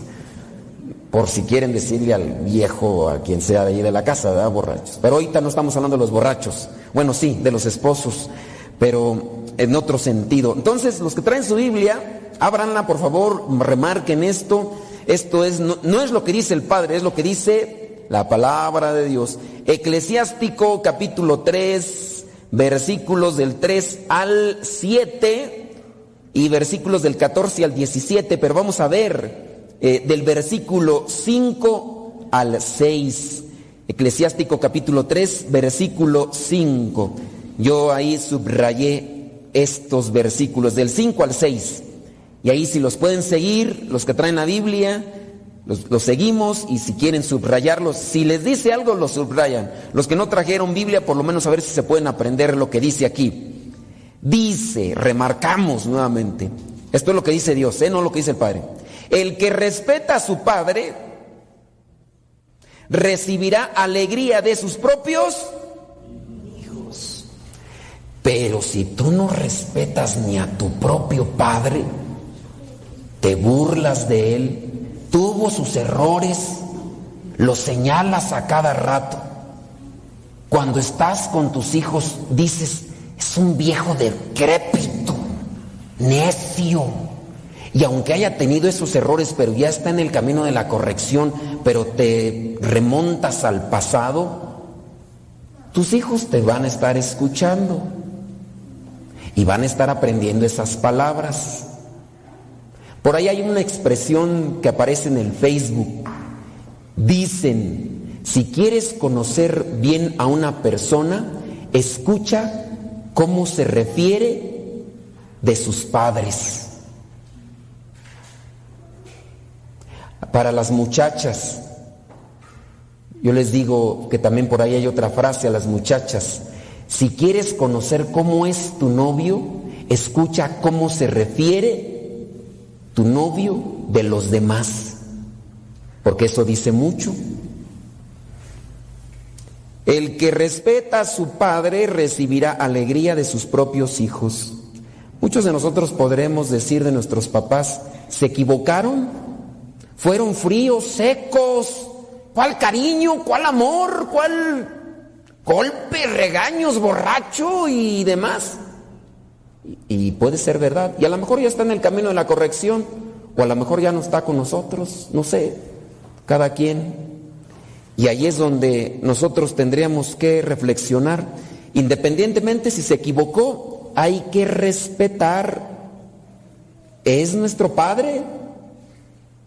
Porque nosotros podemos caer en la trampa y agarrar el mismo círculo vicioso y caer en lo que vendría a ser el mismo esquema, el mismo patrón psicológico de violencia, de agresión verbal, y lo que te hacía tu papá, tú lo dices, aunque con otras palabras, y se va a replicar en tus hijos. Pero si tú ya entendiste y empezaste a madurar, dices, no hay necesidad de despreciar, no hay necesidad de reprochar, voy a caminar en justicia y rectitud y con perdón voy a tratar a la mamá o al papá. Y tus hijos van a decir, eres maduro, eres comprensivo, eres amoroso, a pesar de que te maltrataron, tratas con cariño. Y ahí entonces puede hacer que los hijos repliquen tu misma actitud. Entonces, si les dice este versículo algo, el que respeta a su padre recibirá alegría de sus propios hijos. Cuando ore, el Señor lo escuchará porque es comprensivo, porque es paciente. Versículo 6. El que honra a su padre tendrá larga vida. ¿Qué es honrar? Respetar, pero también obedecer. ¿Cuántas de las veces no hemos recibido consejos de los papás y son buenos, pero no les hacemos caso? Llega temprano. Hijo, no conviene que estés aceptando todo lo que te ofrecen tus amigos. Esas cervezas, esos cigarrillos, esas cosas. Hijo, ¿por qué estás haciendo lo que están haciendo tus amigos? No lo hagas. ¿Tú qué sabes? Tú estás amargado, tú ni sabes nada, estás viejo, chocho, ya. ¿Qué me vas a enseñar a mí? Tú como... Ah, estás cascabeleado, ya, ¿tú qué me vas a enseñar? Entre ustedes no hay gente así, se les nota en la cara. Son pura miel ustedes. Pero por ahí ha de haber alguien allá afuera de los que que de repente no le hicieron caso al papá. El que honra a su padre tendrá larga vida. El que respeta a su madre será premiado por el Señor. Vamos ahora al versículo 17 para que lo subrayen si es que les dice algo. Hijo mío, sé humilde en todo lo que hagas sé humilde. No hagas tanta polvadera al caminar. Apenas acabas de sacar una licenciatura pichurrienta y ya te crees el pavo real del gallinero. Hay otros que son mm, doctores y tienen otras cosas, carreras y saben hasta políglotas y, y no andan haciendo tanta polvadera. Ay, Dios. Hay que ser humildes en todo. Fíjense, el versículo, la, la siguiente, la siguiente parte. Y te estimarán más que al que hace muchos regalos. Esto podría aplicarse cuando de repente somos medios falsones o falsones y medio. Queremos agradar a, las, a los papás haciéndoles obsequios y regalos, haciéndoles las fiestas que a lo mejor antes ellos nunca tuvieron y de repente no sé si se han fijado esas fiestas donde los papás pues nunca se les había dado una fiesta, ya cuando los hijos crecen, ya de repente ya empiezan a ganar su dinerillo, no hacen lo que sus papás les dijeron como tal, no se acercan a Dios ni nada, pero eso sí los quieren llenar de regalos. Y ahí les llevan tremendas fiestas, ahí se ve el mariachi cantando y la mamá, a ver a qué horas termina todo este mendigo ruidero. Ay, pero ¿por qué me hacen eso, hijo? A mí ni me gusta esta cochinada, esta es para ustedes, que para mí. Y eso sí, ay, mamá, que te quiero mucho. Pues me deberías de hacerme caso, infeliz. Y no. Vean el versículo. Y te estimarán más que al que hace muchos regalos. Sé humilde. El que es humilde obedece. Muchas veces les he preguntado yo a las mamás, señora, ¿usted qué quisiera de sus hijos? Ustedes también han tener la respuesta, nada más que a veces no hacen caso. Señora, ¿qué es lo que usted quisiera de sus hijos? Ay, que se acerquen a Dios, que vayan a misa. Algunas, otras son bien mulas.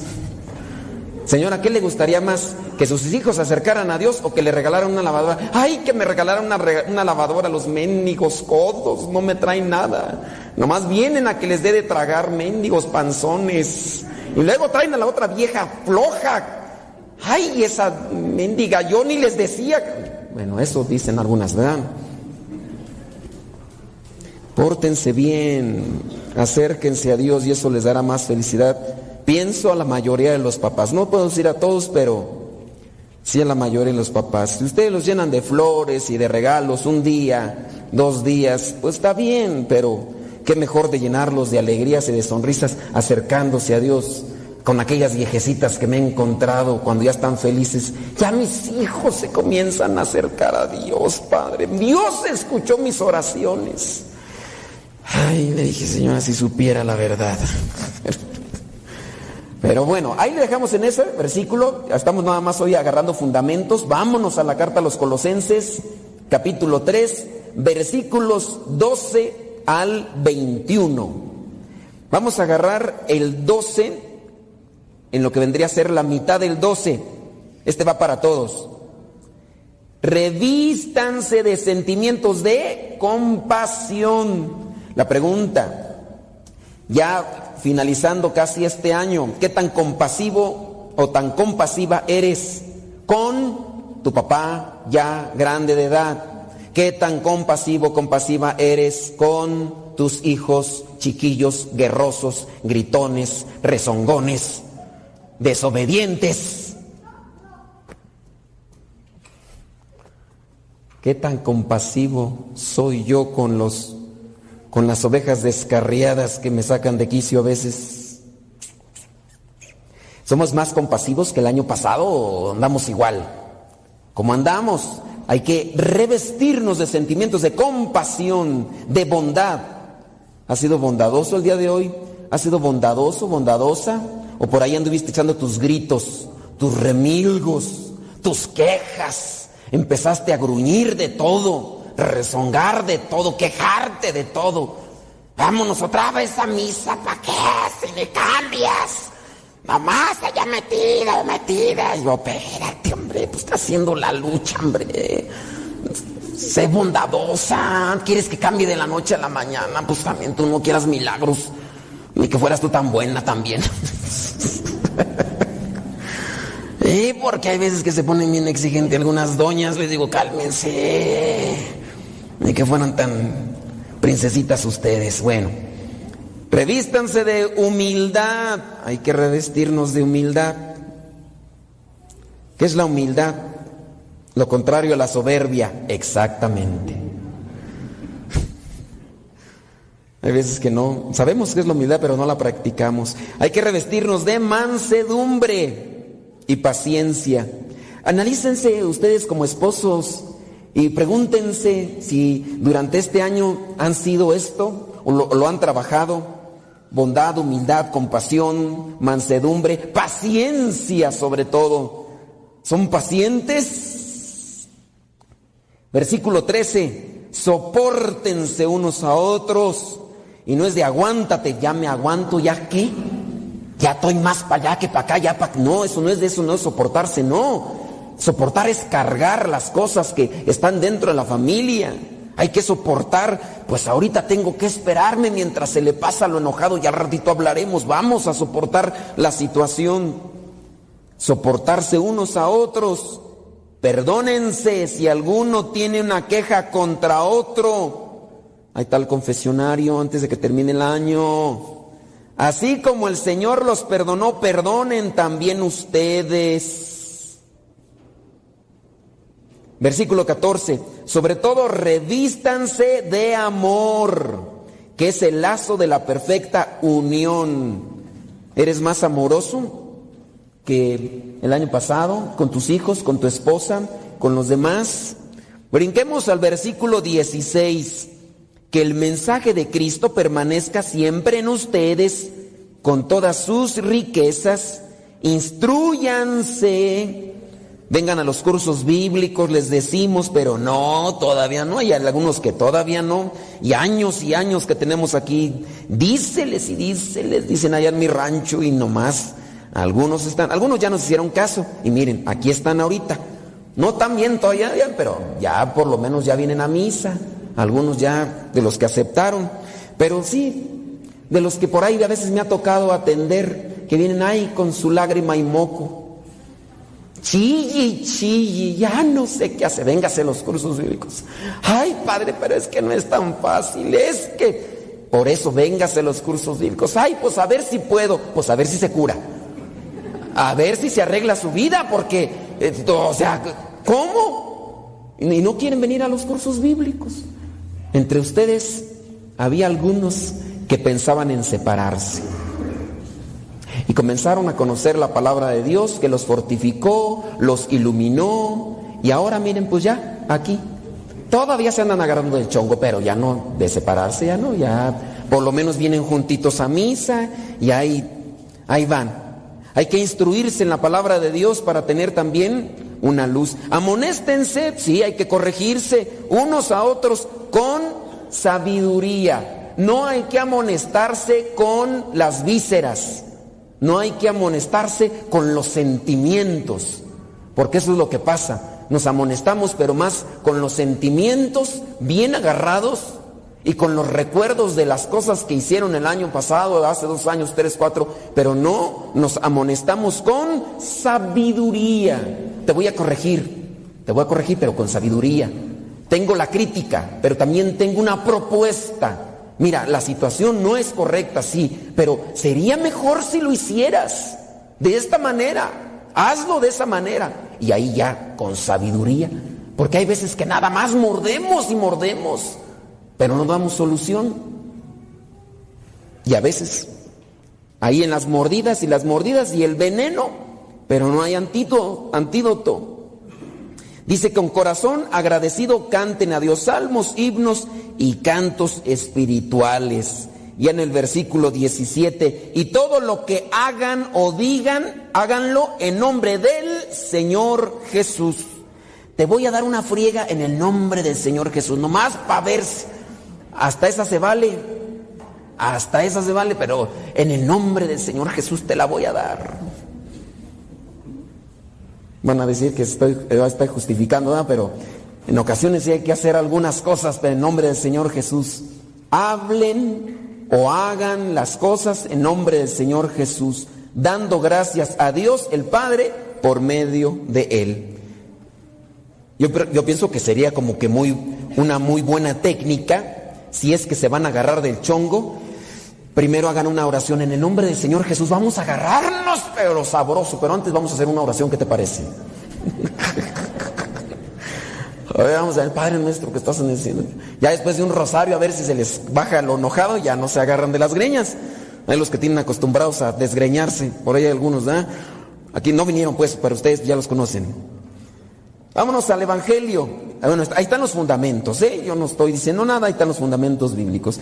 Y en el Evangelio encontramos a José que viene a recibir el mensaje de parte de Dios, diferentes indicaciones por medio de los sueños. ¿Sabes qué, José? Haz esto. Y José, como sabía que venía de Dios, lo hacía. ¿Sabes qué, José? Haz esto. Y otra vez va para allá. Y ahí está José, actuando siempre conforme a lo que Dios le dice. Y conforme a lo que Dios le dijo, actuó. Y porque actuó así, la familia llegó a donde Dios quería que llegara.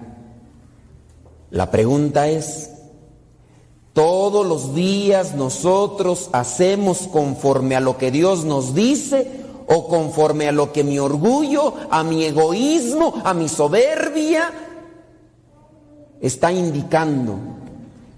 Yo hablo y actúo conforme a lo que Dios me dice o conforme a lo que mis sentimientos me inspiran en ese momento. Me espero un poquito.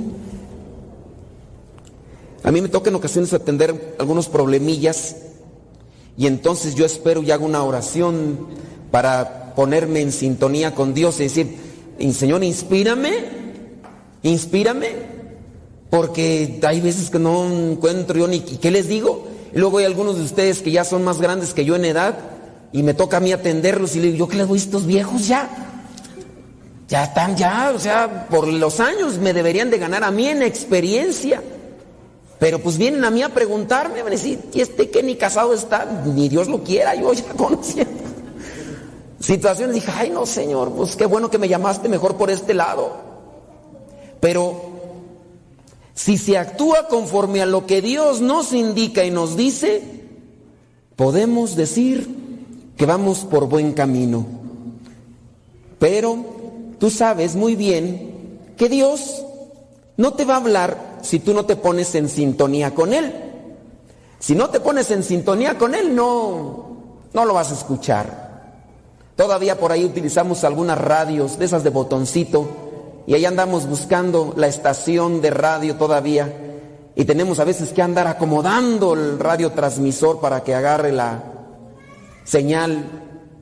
Y hay señales que son muy débiles y que en ocasiones las paredes o alguna cuestión no permite. Y quisiéramos escuchar las estaciones muy lejanas y por la misma no, no alcanza. Pero hay que moverle, ¿no? Y también igual hay que sintonizarle ahí bien. Pues lo mismo pasa con Dios. Tú quieres escuchar a Dios, ya sabes cuál es su sintonía. La oración, vente a hacer oración. ¿Quién de ustedes no ha escuchado la voz de Dios ahí en el confesionario? Y me imagino que muchos de ustedes vienen, sacan sus pecadotes y de repente el sacerdote les dice dos, tres cosas y se les ilumina la cabeza. Y dicen, ay, pues sí es cierto, ¿verdad? Que lo pongan en práctica es otra cosa. Pero de que Dios les habla, les habla. Nos habla a través de la Sagrada Escritura. Ahí está. Me pongo en sintonía. Vengo a la misa. Estoy despierto. Pongo atención. Traigo mi Biblia. Voy subrayando ahí las cosas. ¿Me está hablando Dios? Ahora la cuestión es, ¿le haré caso?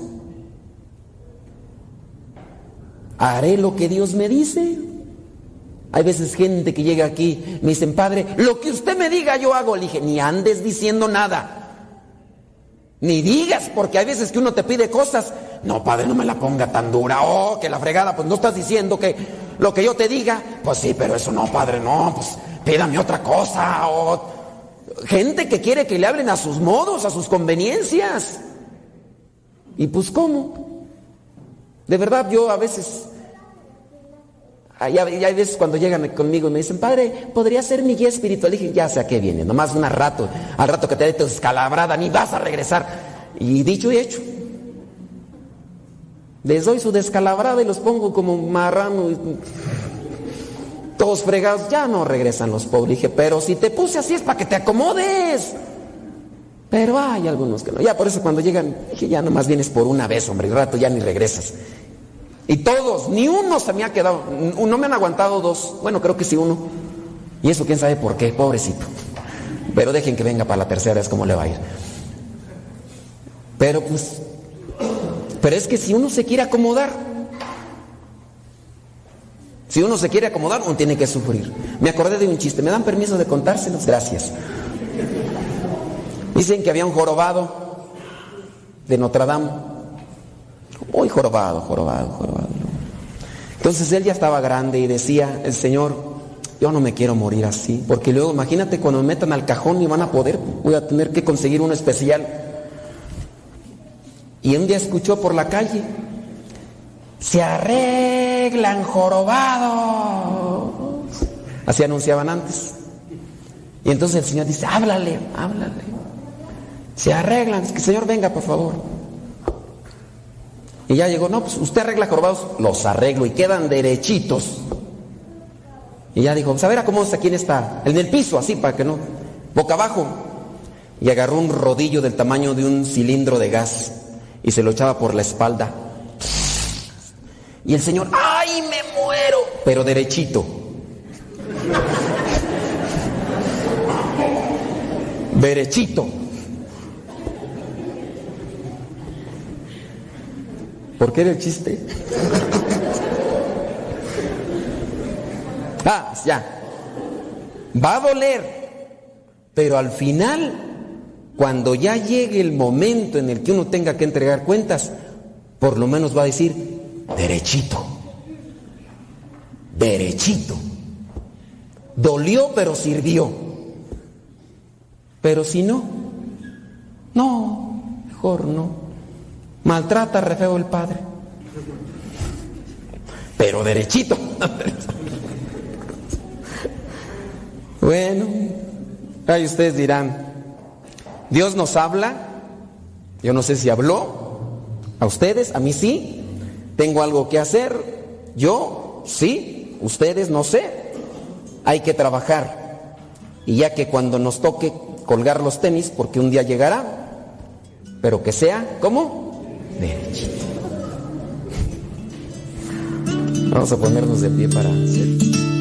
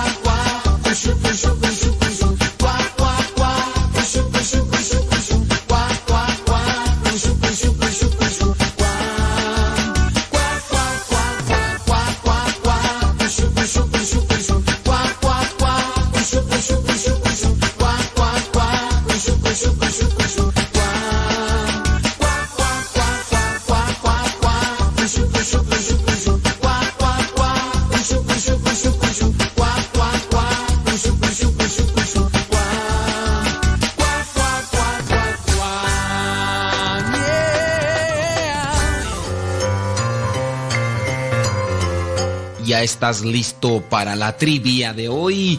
Vámonos pues.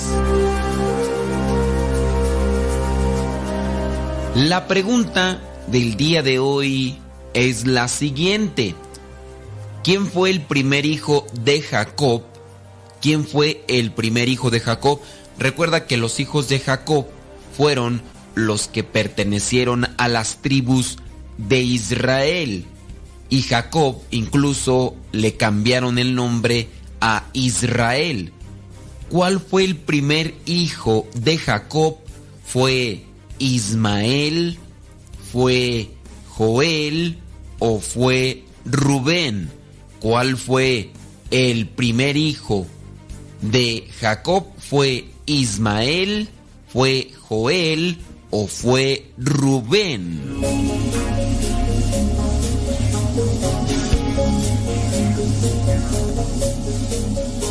Si tu respuesta fue Ismael, pues déjame decirte que te equivocaste.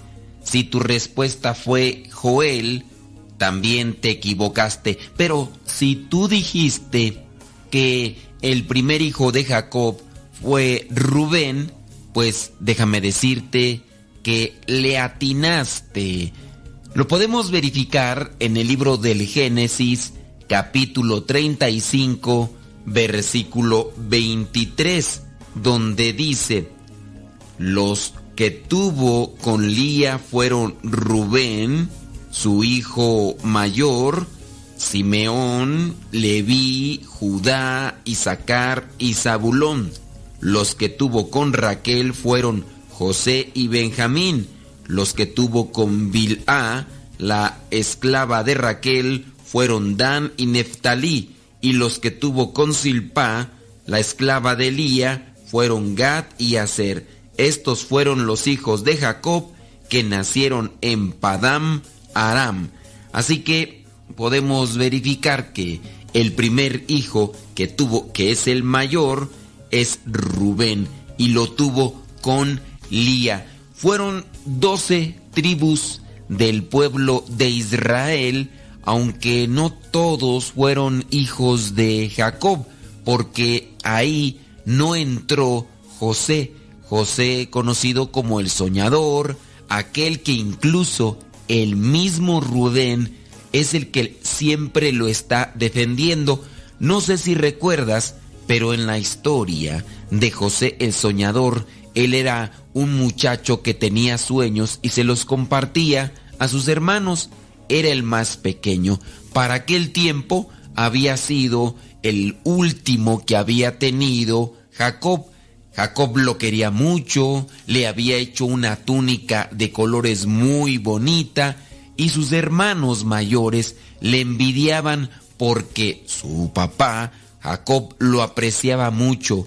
José tenía sueños y se los compartía a sus hermanos, pero estos sueños eran donde ellos tenían que acercarse a él y no comprendían qué era lo que les estaba diciendo.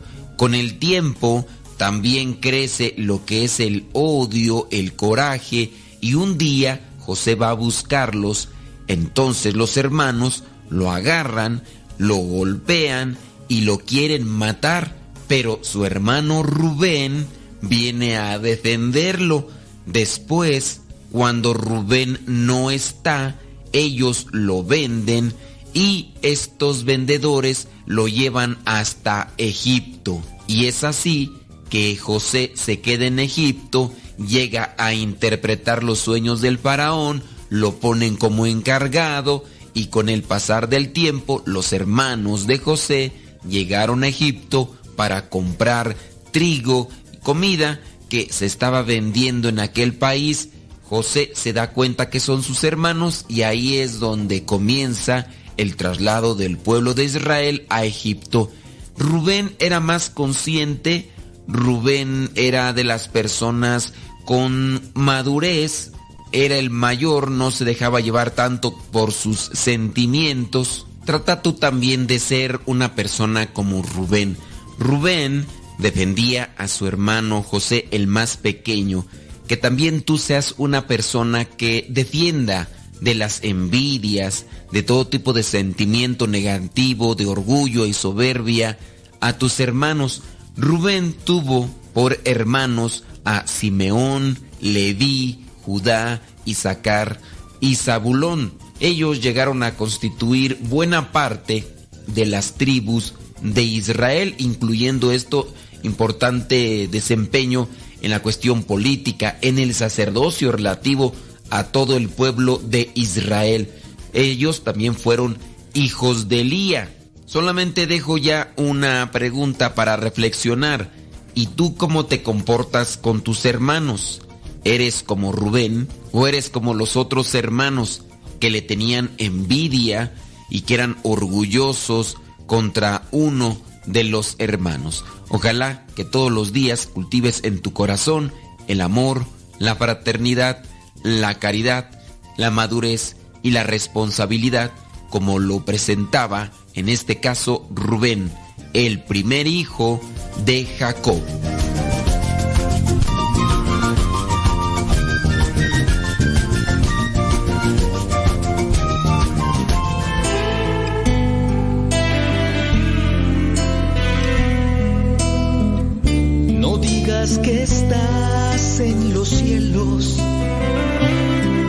Solo piensas en las cosas terrenas.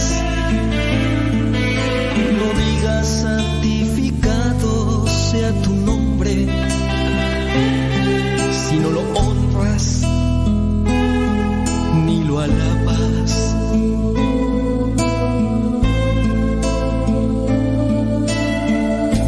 No digas venga a nosotros tu reino si lo confundes con el material.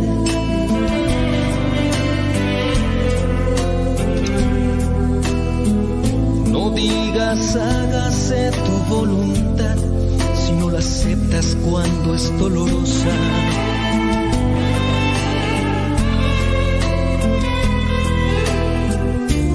No digas danos hoy nuestro pan de cada día si no te preocupas lo compartes con alegría. No digas perdona nuestras ofensas cuando guardas rencor al que está cerca.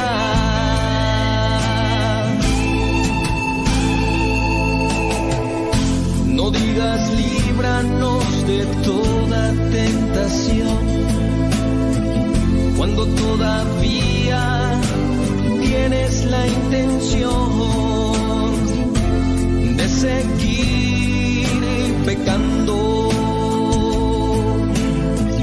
No digas líbranos del mal cuando todavía, cuando todavía tomas partido por él. No digas amén si no has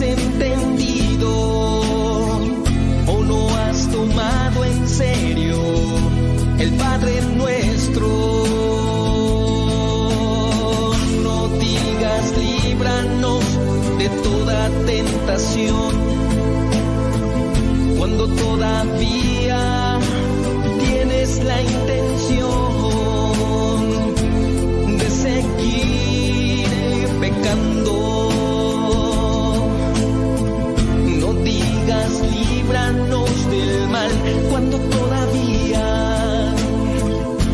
todavía tomas partido por él. No digas a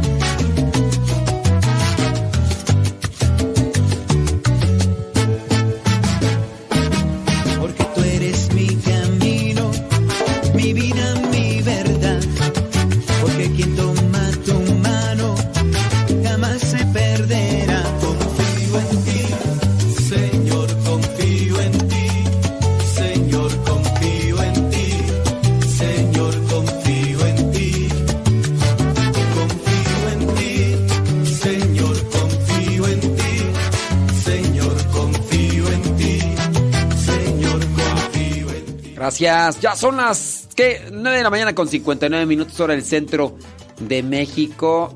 Donde quiera que nos escuches, como quiera que nos escuches, muchas gracias. Gracias, quiero darte yo a ti. Tiri, tiri,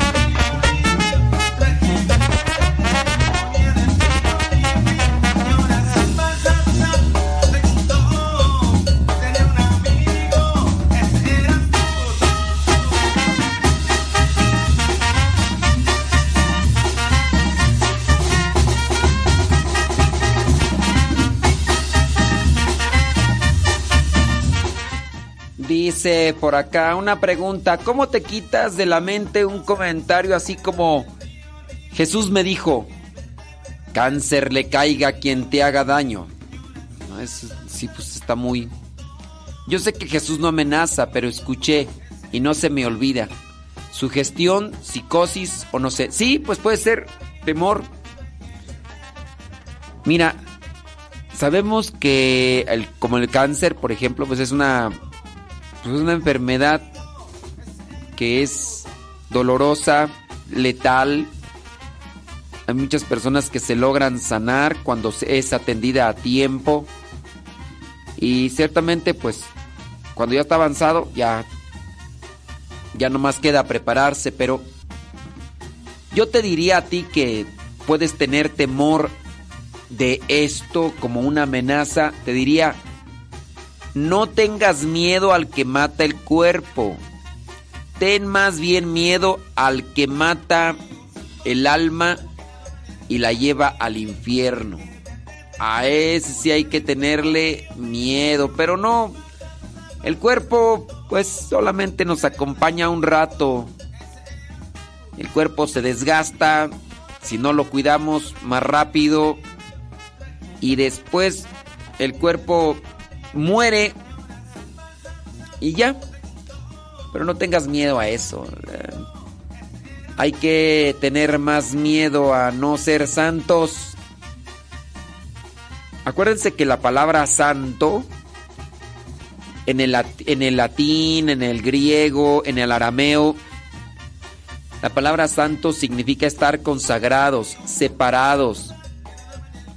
Por eso en la Biblia encontramos muchas veces la terminología santos, este pueblo santo, separado, consagrado. Estamos llamados a ser santos. Si entonces entendemos la palabra santo en la, etimología o la raíz de la palabra, sabremos que entonces estamos llamados a estar separados de las cosas del mundo. Separados en el sentido que no tenemos que vivir apegados a ellos, sino más bien apegados a lo que quiere, Dios de nuestras vidas. Y lo que quiere Dios de nuestras vidas es que seamos rectos, que actuemos con justicia y que nos ayudemos mutuamente. Eso del cáncer y esas cosas, pues sí, a lo mejor viene a producir un temor en nosotros porque vivimos en la necesidad o en el apego a un cuerpo. Ay, es que yo... Y pues nomás no, ¿verdad? Hay que también tener mucho, pero mucho cuidado. Entonces, pues, eh, tú, Señor, yo aquí estoy para hacer tu voluntad y ya. Déjame ver por acá qué más encuentro. Comentarios. Yo antes me gustaba leer, pero me da flojera. Pero me gusta escribir. Pues a lo mejor te gusta escribir, pero ten presente que para ser un buen escritor también hay que ser un buen lector. Cuando le preguntaban a Gabriel García Márquez, Premio Nobel de Literatura, ¿qué se necesita para ser un buen escritor? Leer mucho y escribir mucho. Escribe, escribe, escribe, escribe, escribe, escribe. Ujú. Saludos, dice. Gracias, muchas gracias. Ándele pues. Claro, claro, como debe de ser. Como debe de ser. Déjame ver por acá los comentarios en el, en el YouTube. Felipe Gómez, un tema de Felipe Gómez. Es que Felipe Gómez tiene su música registrada y, y no, pode- no podemos, porque si ponemos algo aquí ya registrado, híjole ya. Nos viene el llamado de atención.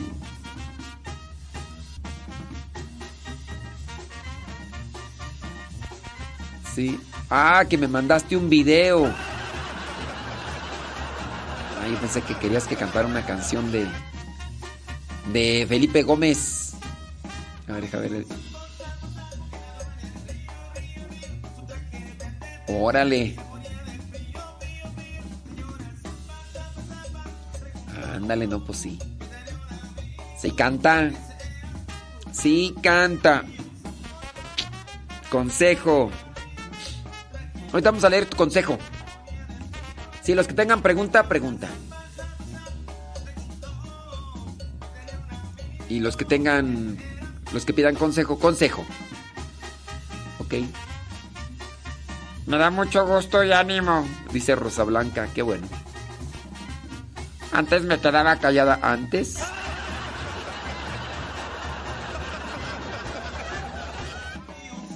Diez con seis. Saludos desde Perris, California, dice Marcial. Saludos, gracias. Kevin Fernis. ¿Qué pasa en Lili Roscas? Deja fumigo acá. Saludos a los que están ahí conectados en el Telegram. Sebas Toribio, Marcial, Juan E. Carrasco, Rocío Cruz, Juan Castillo, Betty García, Rosa Blanca, Ofelia Mata. ¿Sabes cuándo voy a leer tus mensajes, Ofelia Mata? Armando Padilla. Dice Lili Roscas que nunca se quedó callada. Por eso eres la Toxic al extremo. Alfredo Luna, Esther Cepeta, José Andrade, Maribel Rodríguez, María Marcela Carras, No Velasco, Carmen Acutz, Juanita Lázaro. ¡Órale!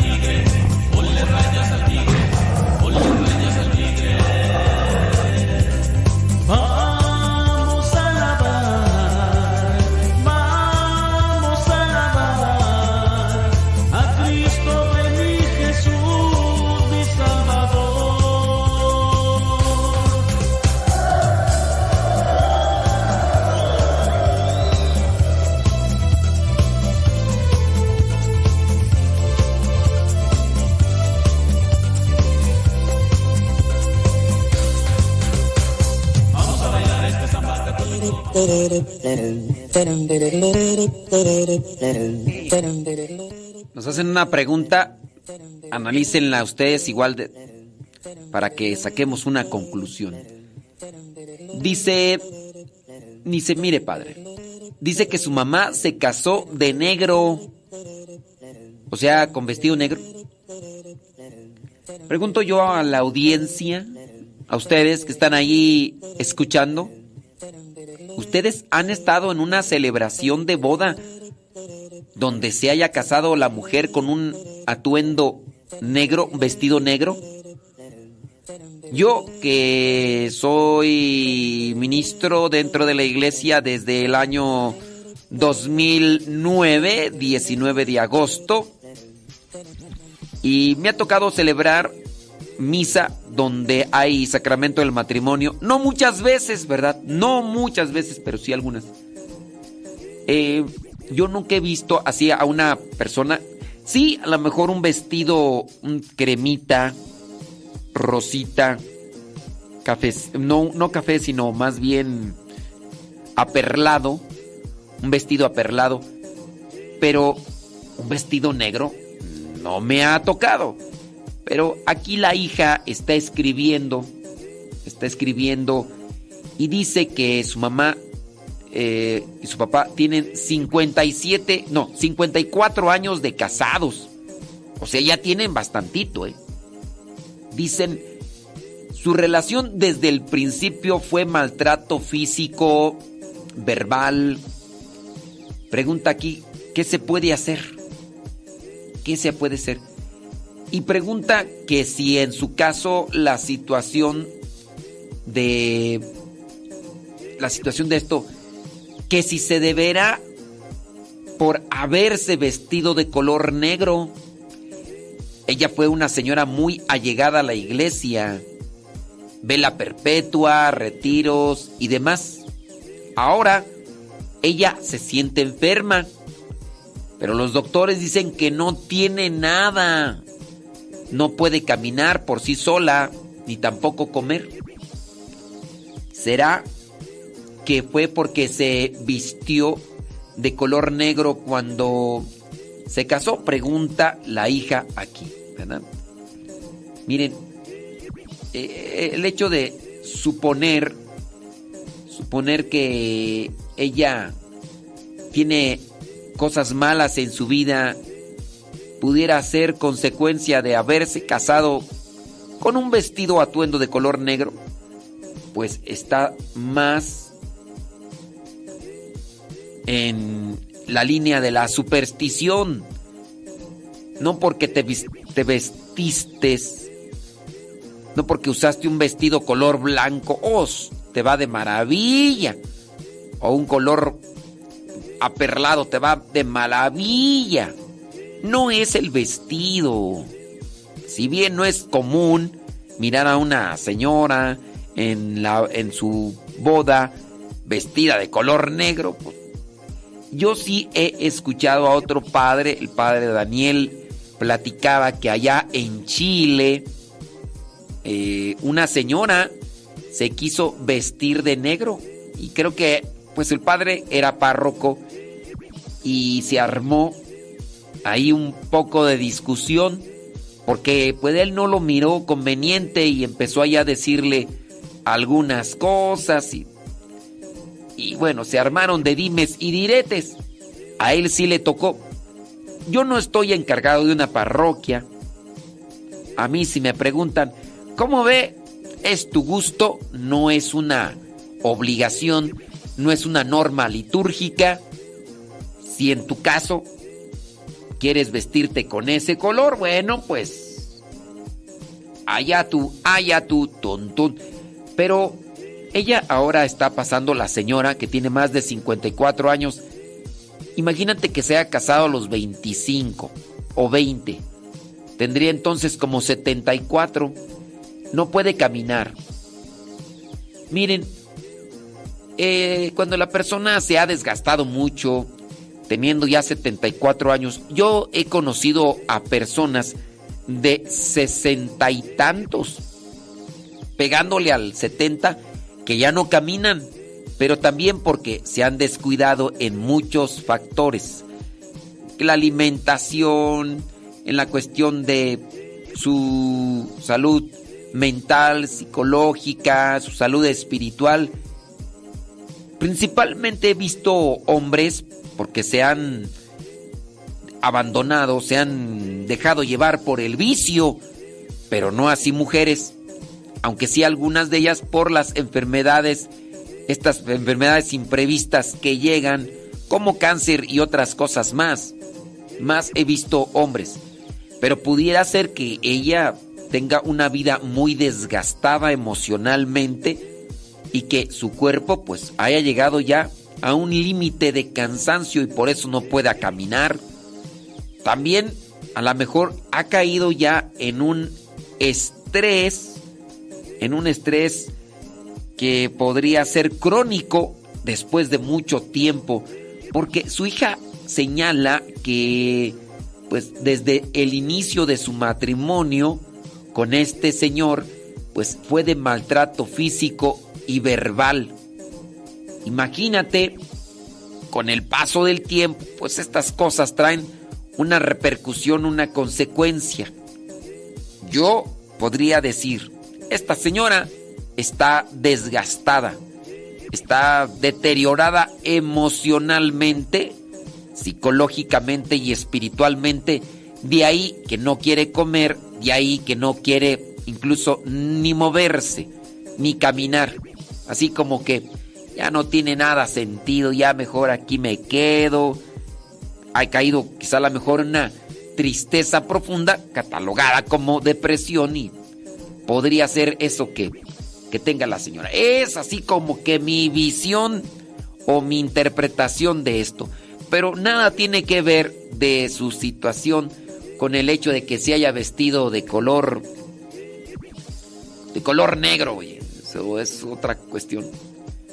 Pero sí, creo que más que preocuparse por el color negro de, de un vestido, hay que preocuparse por el color negro de un corazón que tiene más bien su esposo.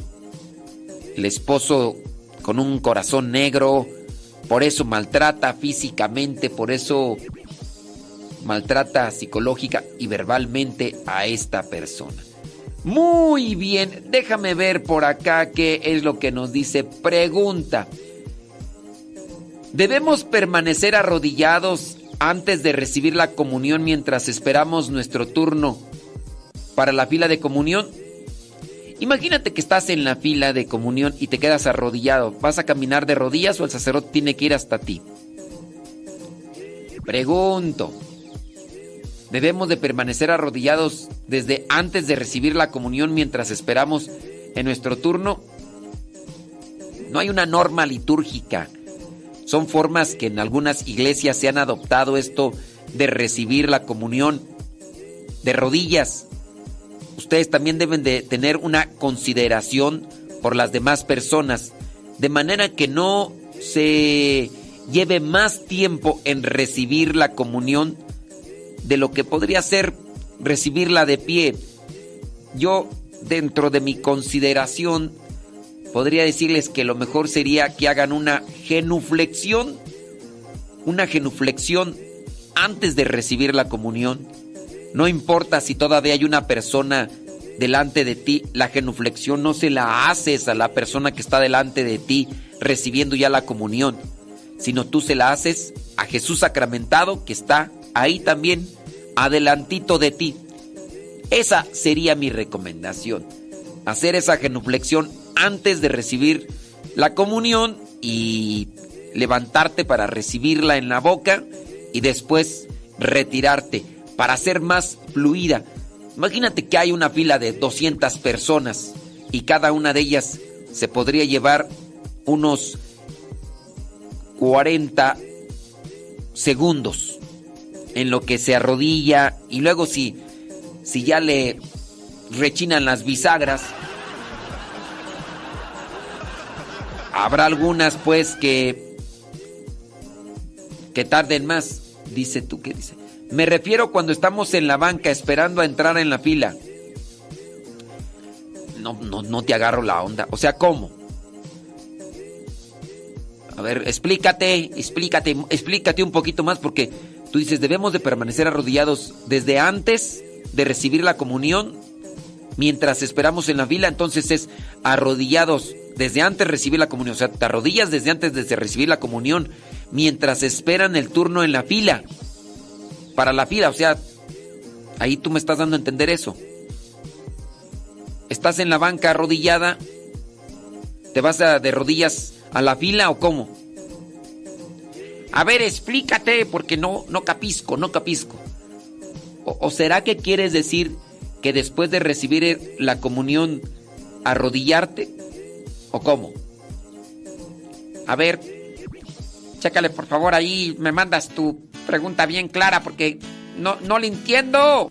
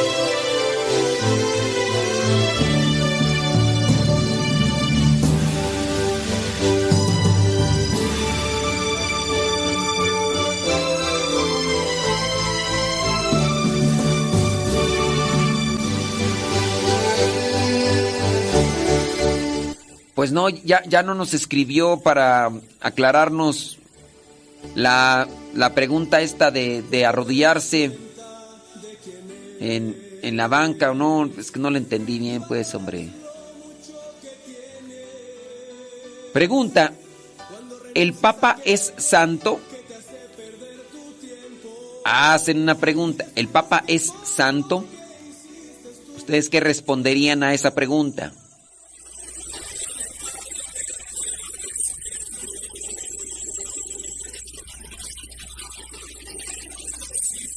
Diez de la mañana con 26 minutos en este día. Mi, mi, mi, mi, mi, mi, mi, mi, mi, mi, miércoles.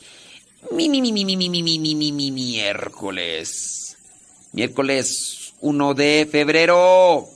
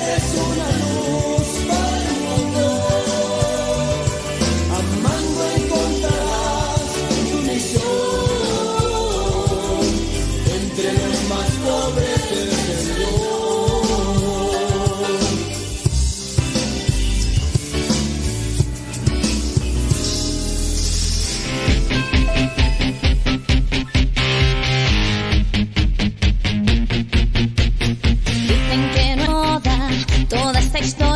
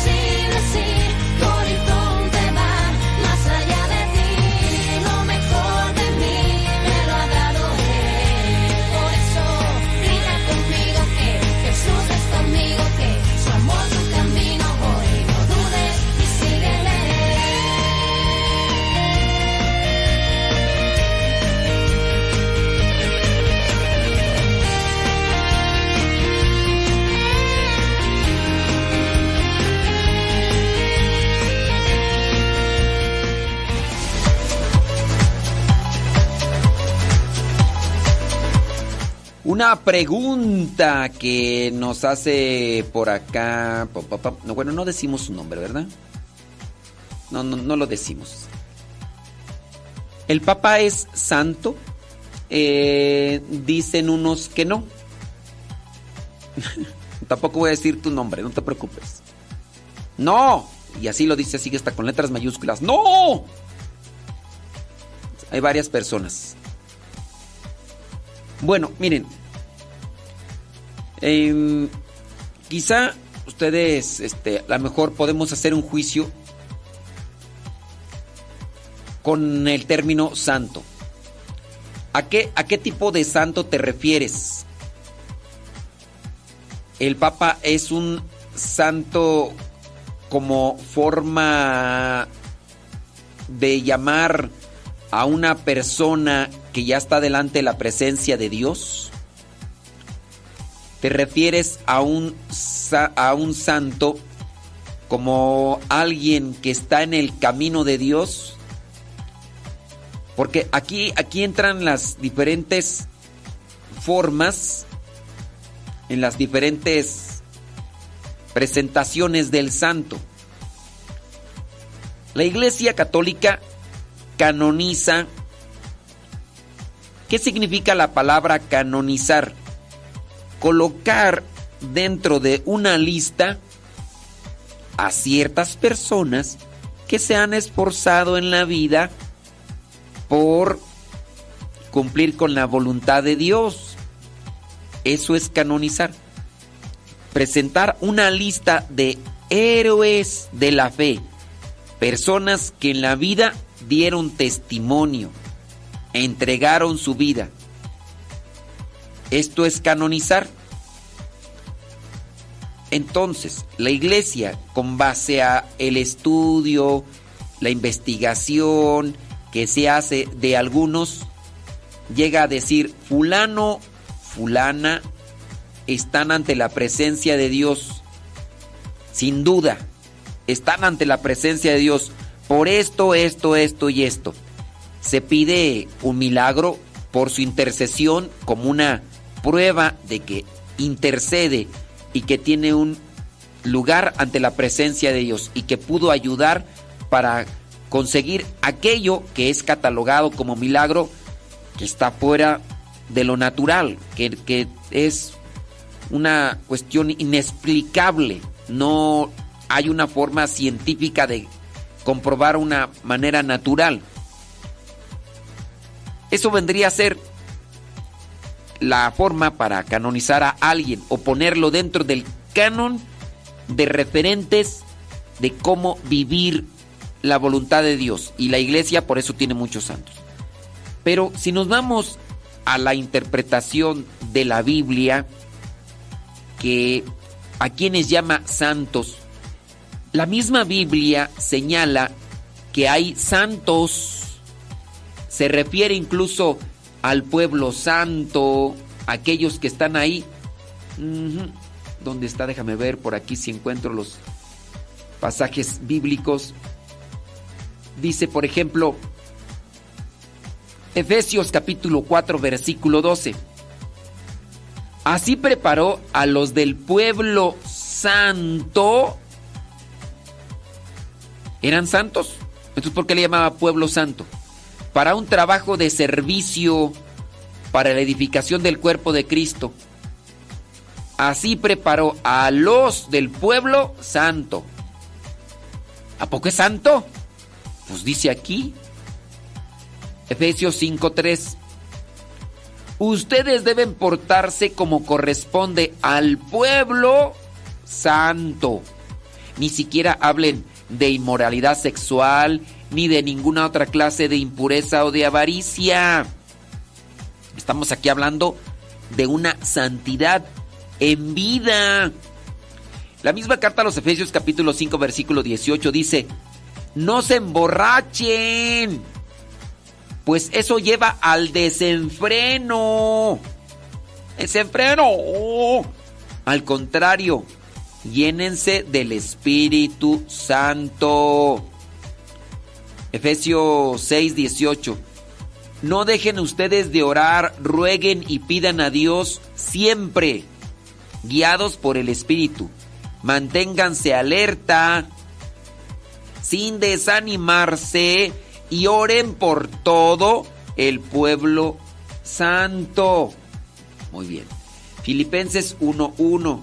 Pablo y Timoteo, siervos de Cristo Jesús, saludan a los que en la ciudad de Filipos, saluda a los que en la ciudad de Filipos pertenecen al pueblo santo.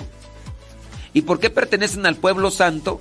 Por estar unidos a Cristo Jesús, es decir, a toda la comunidad con los que presiden y los diáconos. O sea, ya. Filipenses 4:21. Saluden de mi parte a todos los que pertenecen al pueblo santo. Pertenecen al pueblo santo. Si pertenecen al pueblo santo, también son llamados santos. Los hermanos que están conmigo les mandan saludos. Primera carta a los tesalonicenses capítulo 3 versículo 13. Que los haga firmes en sus corazones, santos e irreprochables delante de Dios, nuestro Padre, cuando regrese nuestro Señor Jesús con todo su pueblo santo. Segunda carta a Timoteo capítulo 1 versículos 9. Dios nos salvó y nos ha llamado a formar un pueblo santo.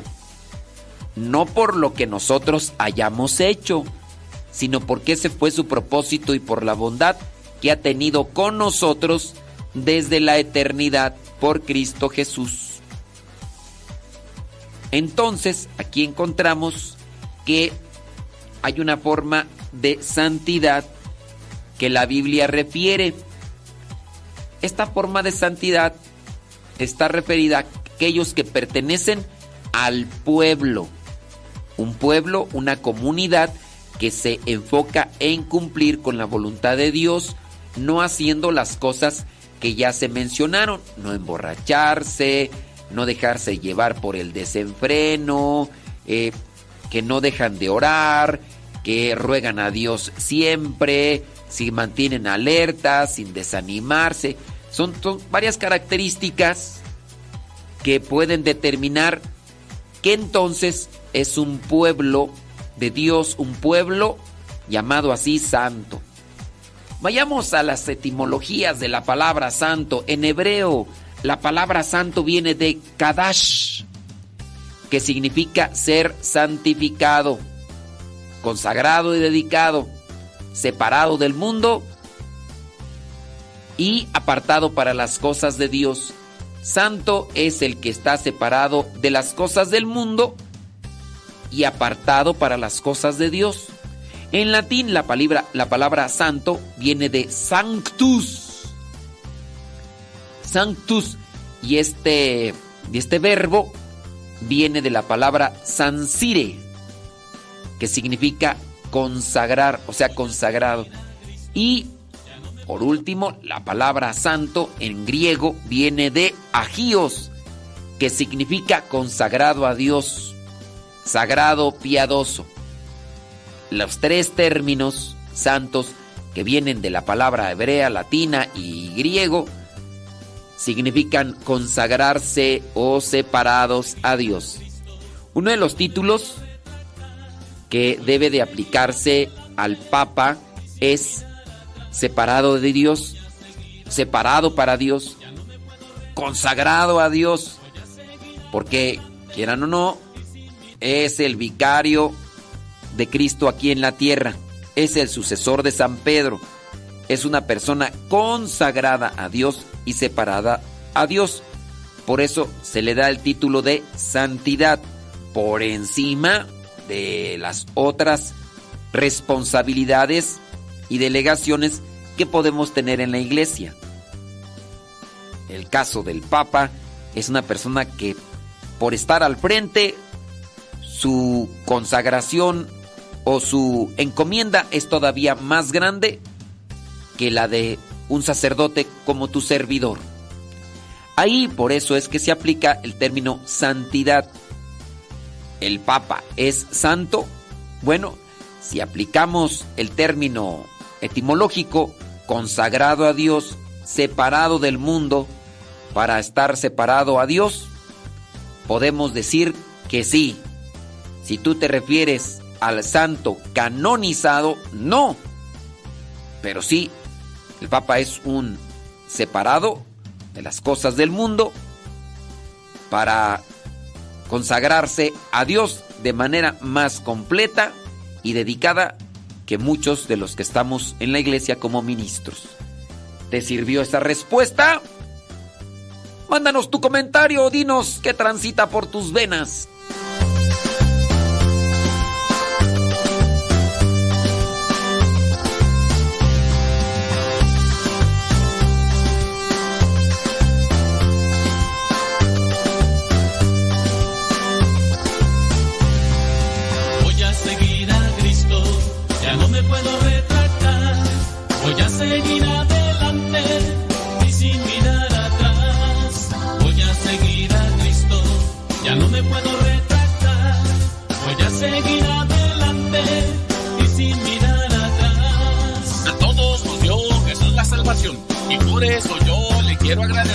Con su muerte Él nos dio el pan eterno y por eso grito que viva el Cordero.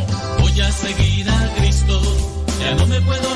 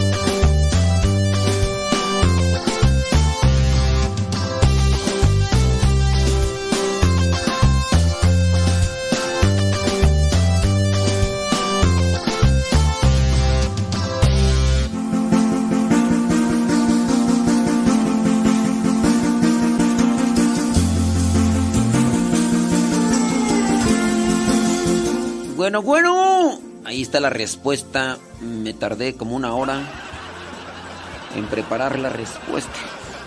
Fue desgastante. Fue desgastante buscar esos pasajes.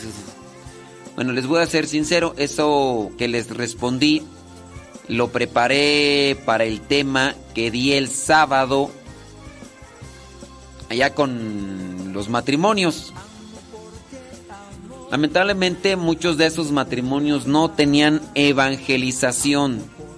Entonces, esto que compartí, pues cayó en saco roto. Esto es una de las cuestiones eh, que a veces, pues sí. También este me tocó con los de adoración nocturna y eso porque pues confesé a algunos, pues te das cuenta que no tienen evangelización. Entonces, conceptos, preceptos y enseñanza bíblica les a muchos de ellos les es indiferente y no la toman para la reflexión. Y pues sí.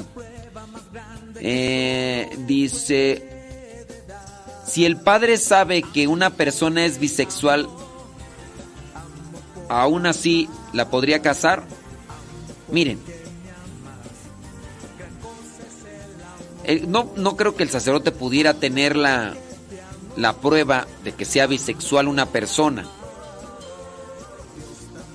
Pero acuérdense que en su caso ser homosexual o ser bisexual vendría a ser una tendencia. Una tendencia que estriba más en una cuestión de el pensamiento que se puede corregir porque es una confusión. ¿Y podría corregirse? Sí, podría corregirse. Saludos a Paula Herrera, dice que es Santiago de Chile. Por acá andan unos paisanos tuyos de vacaciones. No sé cómo se llaman. Bueno, me dijeron, pero se me olvidó. Un sacerdote y algunos laicos y me los presentaron así a la carrera, pero pues con esta memoria de teflón que tengo. Se me olvidaron. Preguntan que si Judas y el Iscariote era el tesorero. Sí. Eh, saludos para eh, Alberto, que decía que era ateo. Pero un día pues lo llevaron al catecismo y que gracias a Dios ahora ya tiene sus sacramentos. El bautismo, la confirmación y la comunión. Saludos a Alberto, allá en la carnicería en San Juan del Río, Querétaro. Bueno, pues no sabemos si nos están escuchando, nos mandaron ese mensaje, lo estamos leyendo. Quien escuche este aviso, este mensaje, favor de compartirlo. 10 con 45.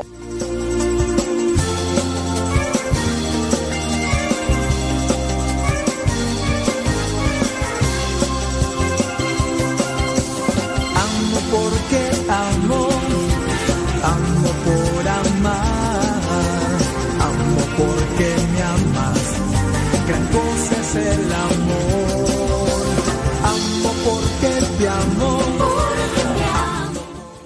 Dice, creo que la persona le pregunta que si debe permanecer hin- hincada desde antes de recibir la comunión.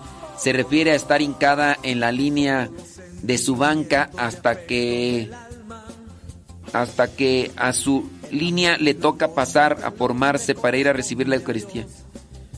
Podría ser, pues eh, esa es tu interpretación también, ¿verdad?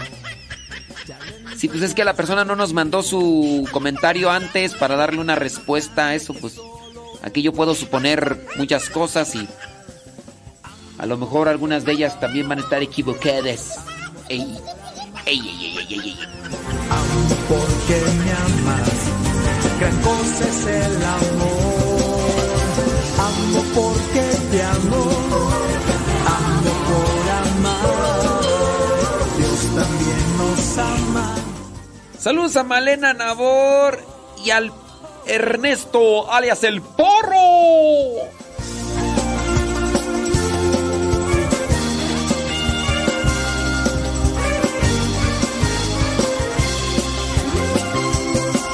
Cuando Dios nos ama, quiere sentirse amado. El que no ama no ha conocido de verdad a Dios. Dios nos amó primero. El padre Javier Almanza, en paz descanse. Se nos adelantó, pero ahí se quedó su canción, ¿eh? ¿Qué tal? No le gustaba, pero... ¿No le gustaba esa canción? Amo por amar, amo porque me amas. Gran cosa es el amor.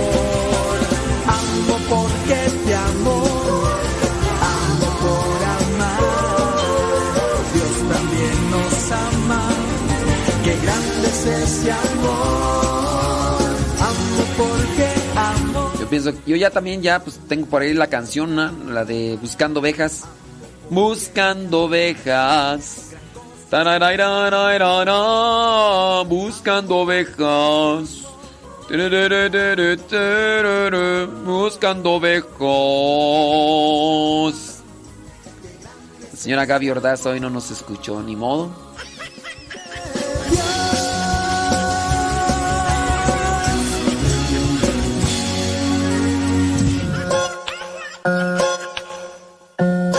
Yo recuerdo que mi jefita siempre me decía, ya ponte a trabajar, canijo, no naciste manco y ni me pidas dinero, que me ves cara de banco. Encontraba las cosas como si ella fuera un mago. Decía, si voy y la busco y la encuentro, ¿qué te hago? Cuando andaba enojada siempre decía que me calle y de castigo me ponía a barrer toda la calle. También me castigaba y me ponía a lavar el baño. Mijito es por tu bien, yo no quiero hacerte daño. También decía, no me contestes que soy tu madre y si quieres permiso primero ve y dile a tu padre mientras vivas en mi casa y duermas bajo nuestro techo. Respetarás las reglas y harás algo de provecho. Te pones a estudiar, a trabajar o a lo que sea y limpias tu recámara que se mira bien fea. Y cuidadito con eso de nunca hacerle caso porque al descuidarte te lanzaba un buen guarachazo. Si quería ir a una fiesta siempre me decía esto. Te llevas a tu hermano si no tú tampoco vas. Cuando estaba chiquito pensaba cómo la detesto. Apenas salía de mi casa y preguntaba ¿dónde vas?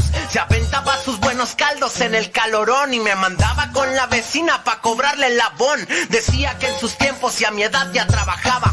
Limpiaba, trapeaba, cocinaba y planchaba. Todos sus regaños nunca los voy a olvidar. Ya ponte a hacer algo, estás todo el día en el celular. Cuando empezaba a llover siempre gritaba que la ropa. Ya quisieran otros pobres tener un plato de sopa. Eso siempre decía cuando no quería comer. Ahorita que lleguemos a la casa vas a ver. Empezaba a regañarme y siempre se equivocaba. Yo me soltaba riendo y un tiraba. Pa' que no me regañara, decía lloro y me salgo. Te voy a pegar pa' que de veras llores por algo. Casi no entiende muy bien la tecnología, pero siempre me sacaba la garra ya con mi tía. Cuando llegaba tarde me decía que no era hotel. Ándele, ma, ábrame el candado.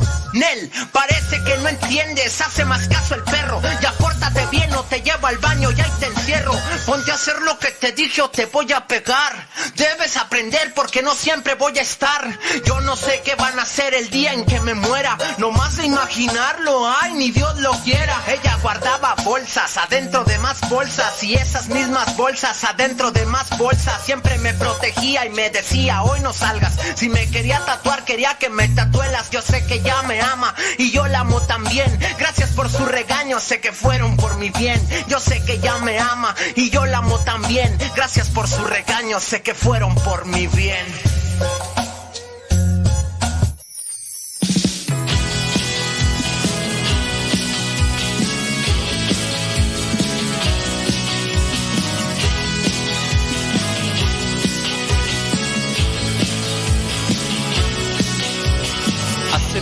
Me ha buscado y hoy que me he encontrado yo te quiero decir que soy muy afortunado de poder a todo su amor compartir. Y es que he nacido yo a la vida nueva que me dio su espíritu de amor que vive en mí. Desde entonces me ha pasado que me han preguntado qué ha pasado de ti. Yo respondo que a su lado no importa el pasado si él te ama a ti. Y es que he nacido yo a la vida nueva que me dio su espíritu de amor que hoy vive en mí. El amor de Dios Él te ama a ti y también a mí. El amor de Dios es para ti. Él te ama a ti y también a mí.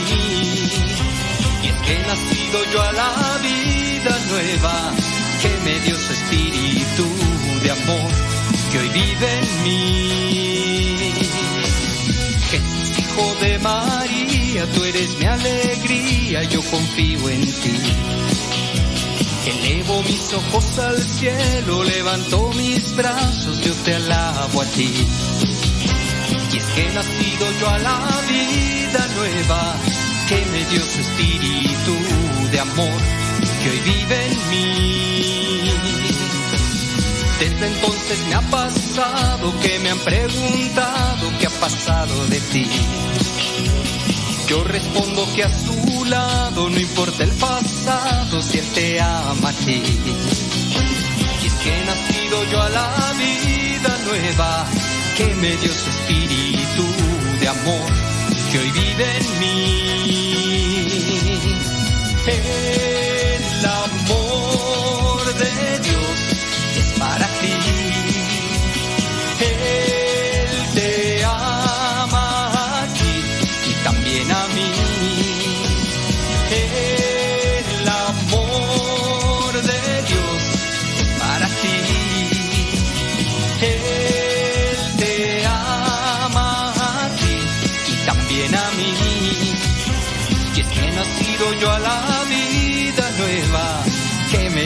Espíritu de amor que hoy vive en mí.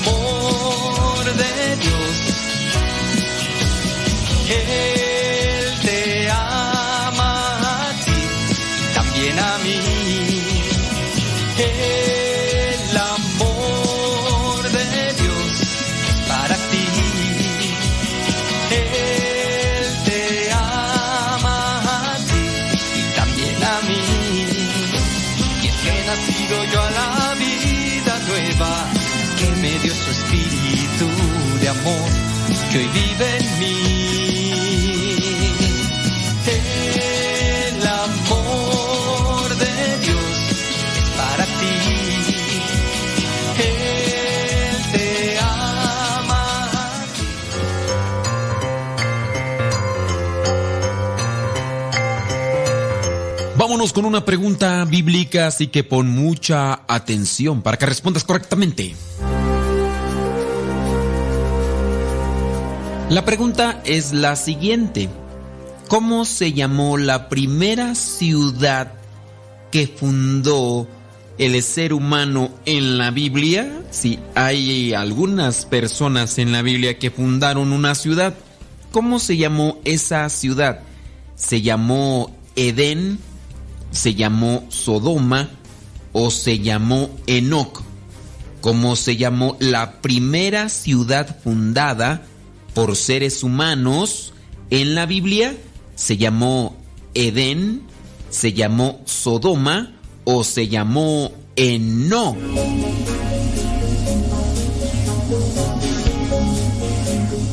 Si tú dijiste que la primera ciudad fundada se llamaba Edén, pues no, así se llamaba el jardín donde andaba Adán y Eva. Pero el Edén fue creado por Dios, así que ellos no fundaron nada.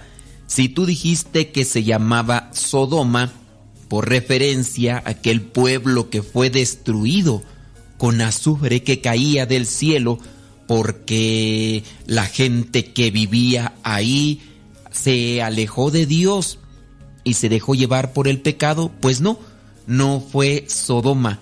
Fíjate que la primera ciudad que se fundó en la Biblia aparece en el libro del Génesis capítulo 4 versículo 17 y la primera ciudad fundada se llamó Enoc y esto fue porque así se llamaba el hijo de Caín. Efectivamente, Caín, el que mató a Abel. Y de seguro aquí vendrán más preguntas, pero esas no te las vamos a responder aquí porque el tiempo es muy corto. Porque van a decir algunos, ¿y cómo es eso? De que Caín mata a Abel. Después Caín tiene que irse corriendo. Y después en el versículo 17 dice que Caín se unió con su mujer y ella después quedó embarazada, dio a luz a un hijo al cual le pusieron Enoc. Luego Caín fundó una ciudad a la que le puso por nombre Enoc en honor a su hijo. Enoc fue el padre de Irat, Irat fue el padre de Mehujael y así, ¿cómo es eso? Pues no que nada más era Adán y Eva y en este caso Abel y Caín y Caín mató a Abel. ¿Y cómo es eso que se unió Caín a una mujer y le puso Enoch? Ciertamente te vienen esas dudas. Pero aquí no te las voy a responder porque ya el tiempo se me terminó. Solamente déjame decirte que la primera ciudad fundada en la Biblia se llama Enoc y la fundó, en este caso, Caín. Caín el que mató a su hermano Abel. Lo puedes encontrar en Génesis capítulo 4 versículo 17. Ahora que si estás interesado en conocer solamente lo que te intriga, la curiosidad te corroe, pues yo te invitaría a que lejos de que quieras mirar a la Biblia como un libro histórico, veas en él la historia de la salvación. Dios se manifiesta desde los orígenes de los tiempos y busca a las personas para que cumplan con su voluntad y así poder alcanzar la salvación. No busques la curiosidad solamente, porque la curiosidad mató al gato, dijo el refrán. Mejor busca conocer la palabra de Dios y cumplirla, porque eso te dará salvación, te dará vida eterna.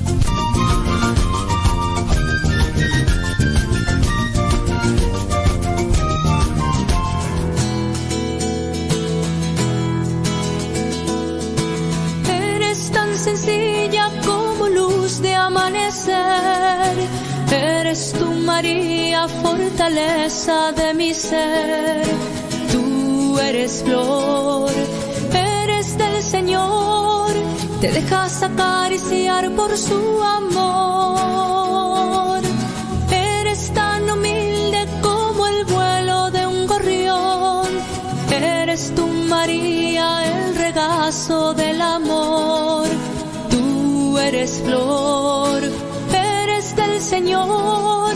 Te dejas acariciar por su amor.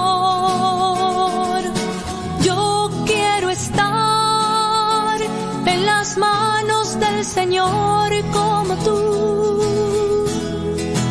Para amar en las manos del Señor como tú. Yo quiero estar en las manos del Señor como tú. Para amar en las manos del Señor como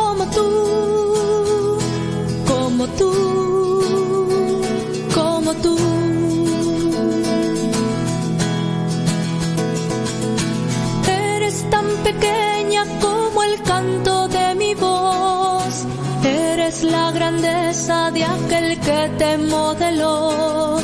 Tú eres flor, eres del Señor. Te dejas acariciar por su amor. Eres tan hermosa como el cielo, como el mar. Eres tú, María, como el gozo de soñar. Tú eres flor, eres del Señor. Te dejas acariciar por su amor. Yo quiero estar en las manos del Señor como tú. Para amar en las manos del Señor como tú.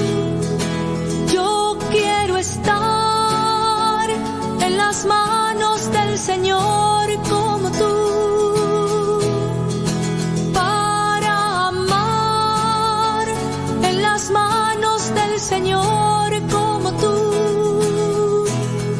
Como tú. Como tú. Como tú. Como tú. Ya nos vamos de Facebook y de YouTube, porque ya es día miércoles. Tan, tan, tan, taran, tan, tan. Ahí se va a quedar el grabado el programa. Espero que el día de hoy, pues, pues, hayamos acompañado. Ujú. Gracias, Padre. Sí, lo estamos escuchando. Y sí, Alberto ya está conociendo a Dios. Todavía tiene dudas, pero a fin de mes lo vamos a mandar a un retiro.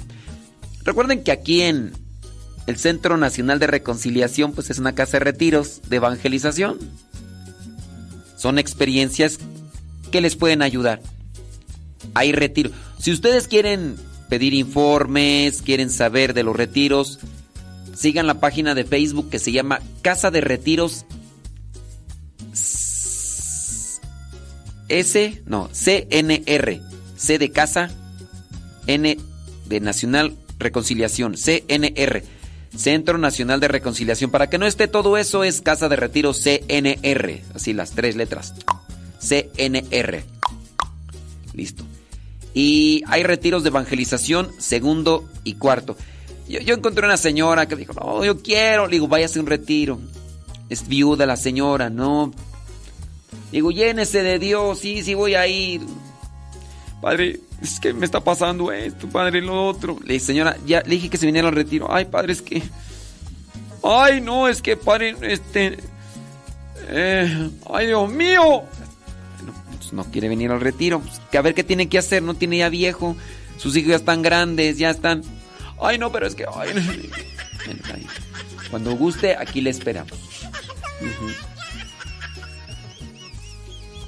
Después de recibir la comunión, ¿cuánto tiempo debe uno permanecer sentado a la banca? No, este, pues no, no hay. Esas cosas no existen así. Después de recibir la comunión, ¿cuánto tiempo debe uno permanecer hincado en la banca? No es una norma litúrgica que tengan que hacer eso. Se hace por respeto. El tiempo que ustedes gusten durar. Creo yo, aunque tampoco es una norma litúrgica, que lo más importante después de recibir la comunión es dialogar con Cristo que está todavía en tu organismo. Acuérdense que en cuanto se disuelve lo que vendría a ser la hostia consagrada, ya Cristo no está ahí en la hostia. Entonces, lo más importante, yo por ejemplo recibo la comunión, yo no me hinco, "Ah, es que tú eres un pecador. ¿Cómo te vas? Tú estás podrido por dentro, hijo del diablo. No, es- no es una norma litúrgica. No es una norma litúrgica hincarse. Algunas personas lo hacen. Respetable. Es manera de orar, de tener piedad, de, de manifestar una devoción y respeto. Está bien. Ser- ¿Cuánto tiempo deben de permanecer? Siempre y cuando recuerden que cuando ya diga el sacerdote, oremos, deben de ponerse de pie. Si estaban hincados, pues deben de ponerse de pie.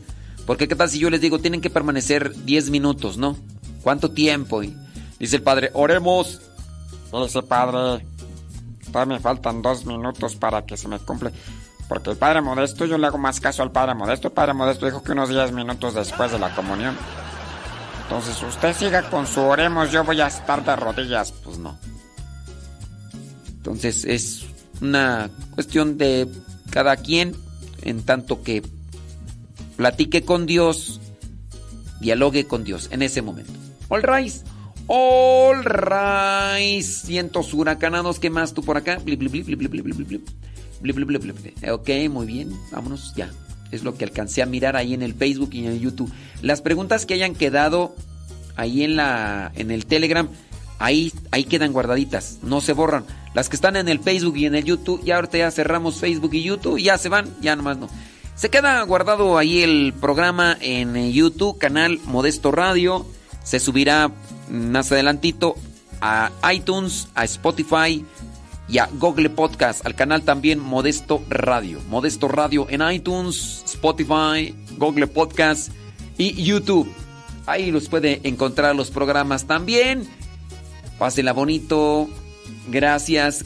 Véngase a conectar acá a Radio Cepa. Descargue la aplicación. La aplicación que dice 305. Esa es la mera mera.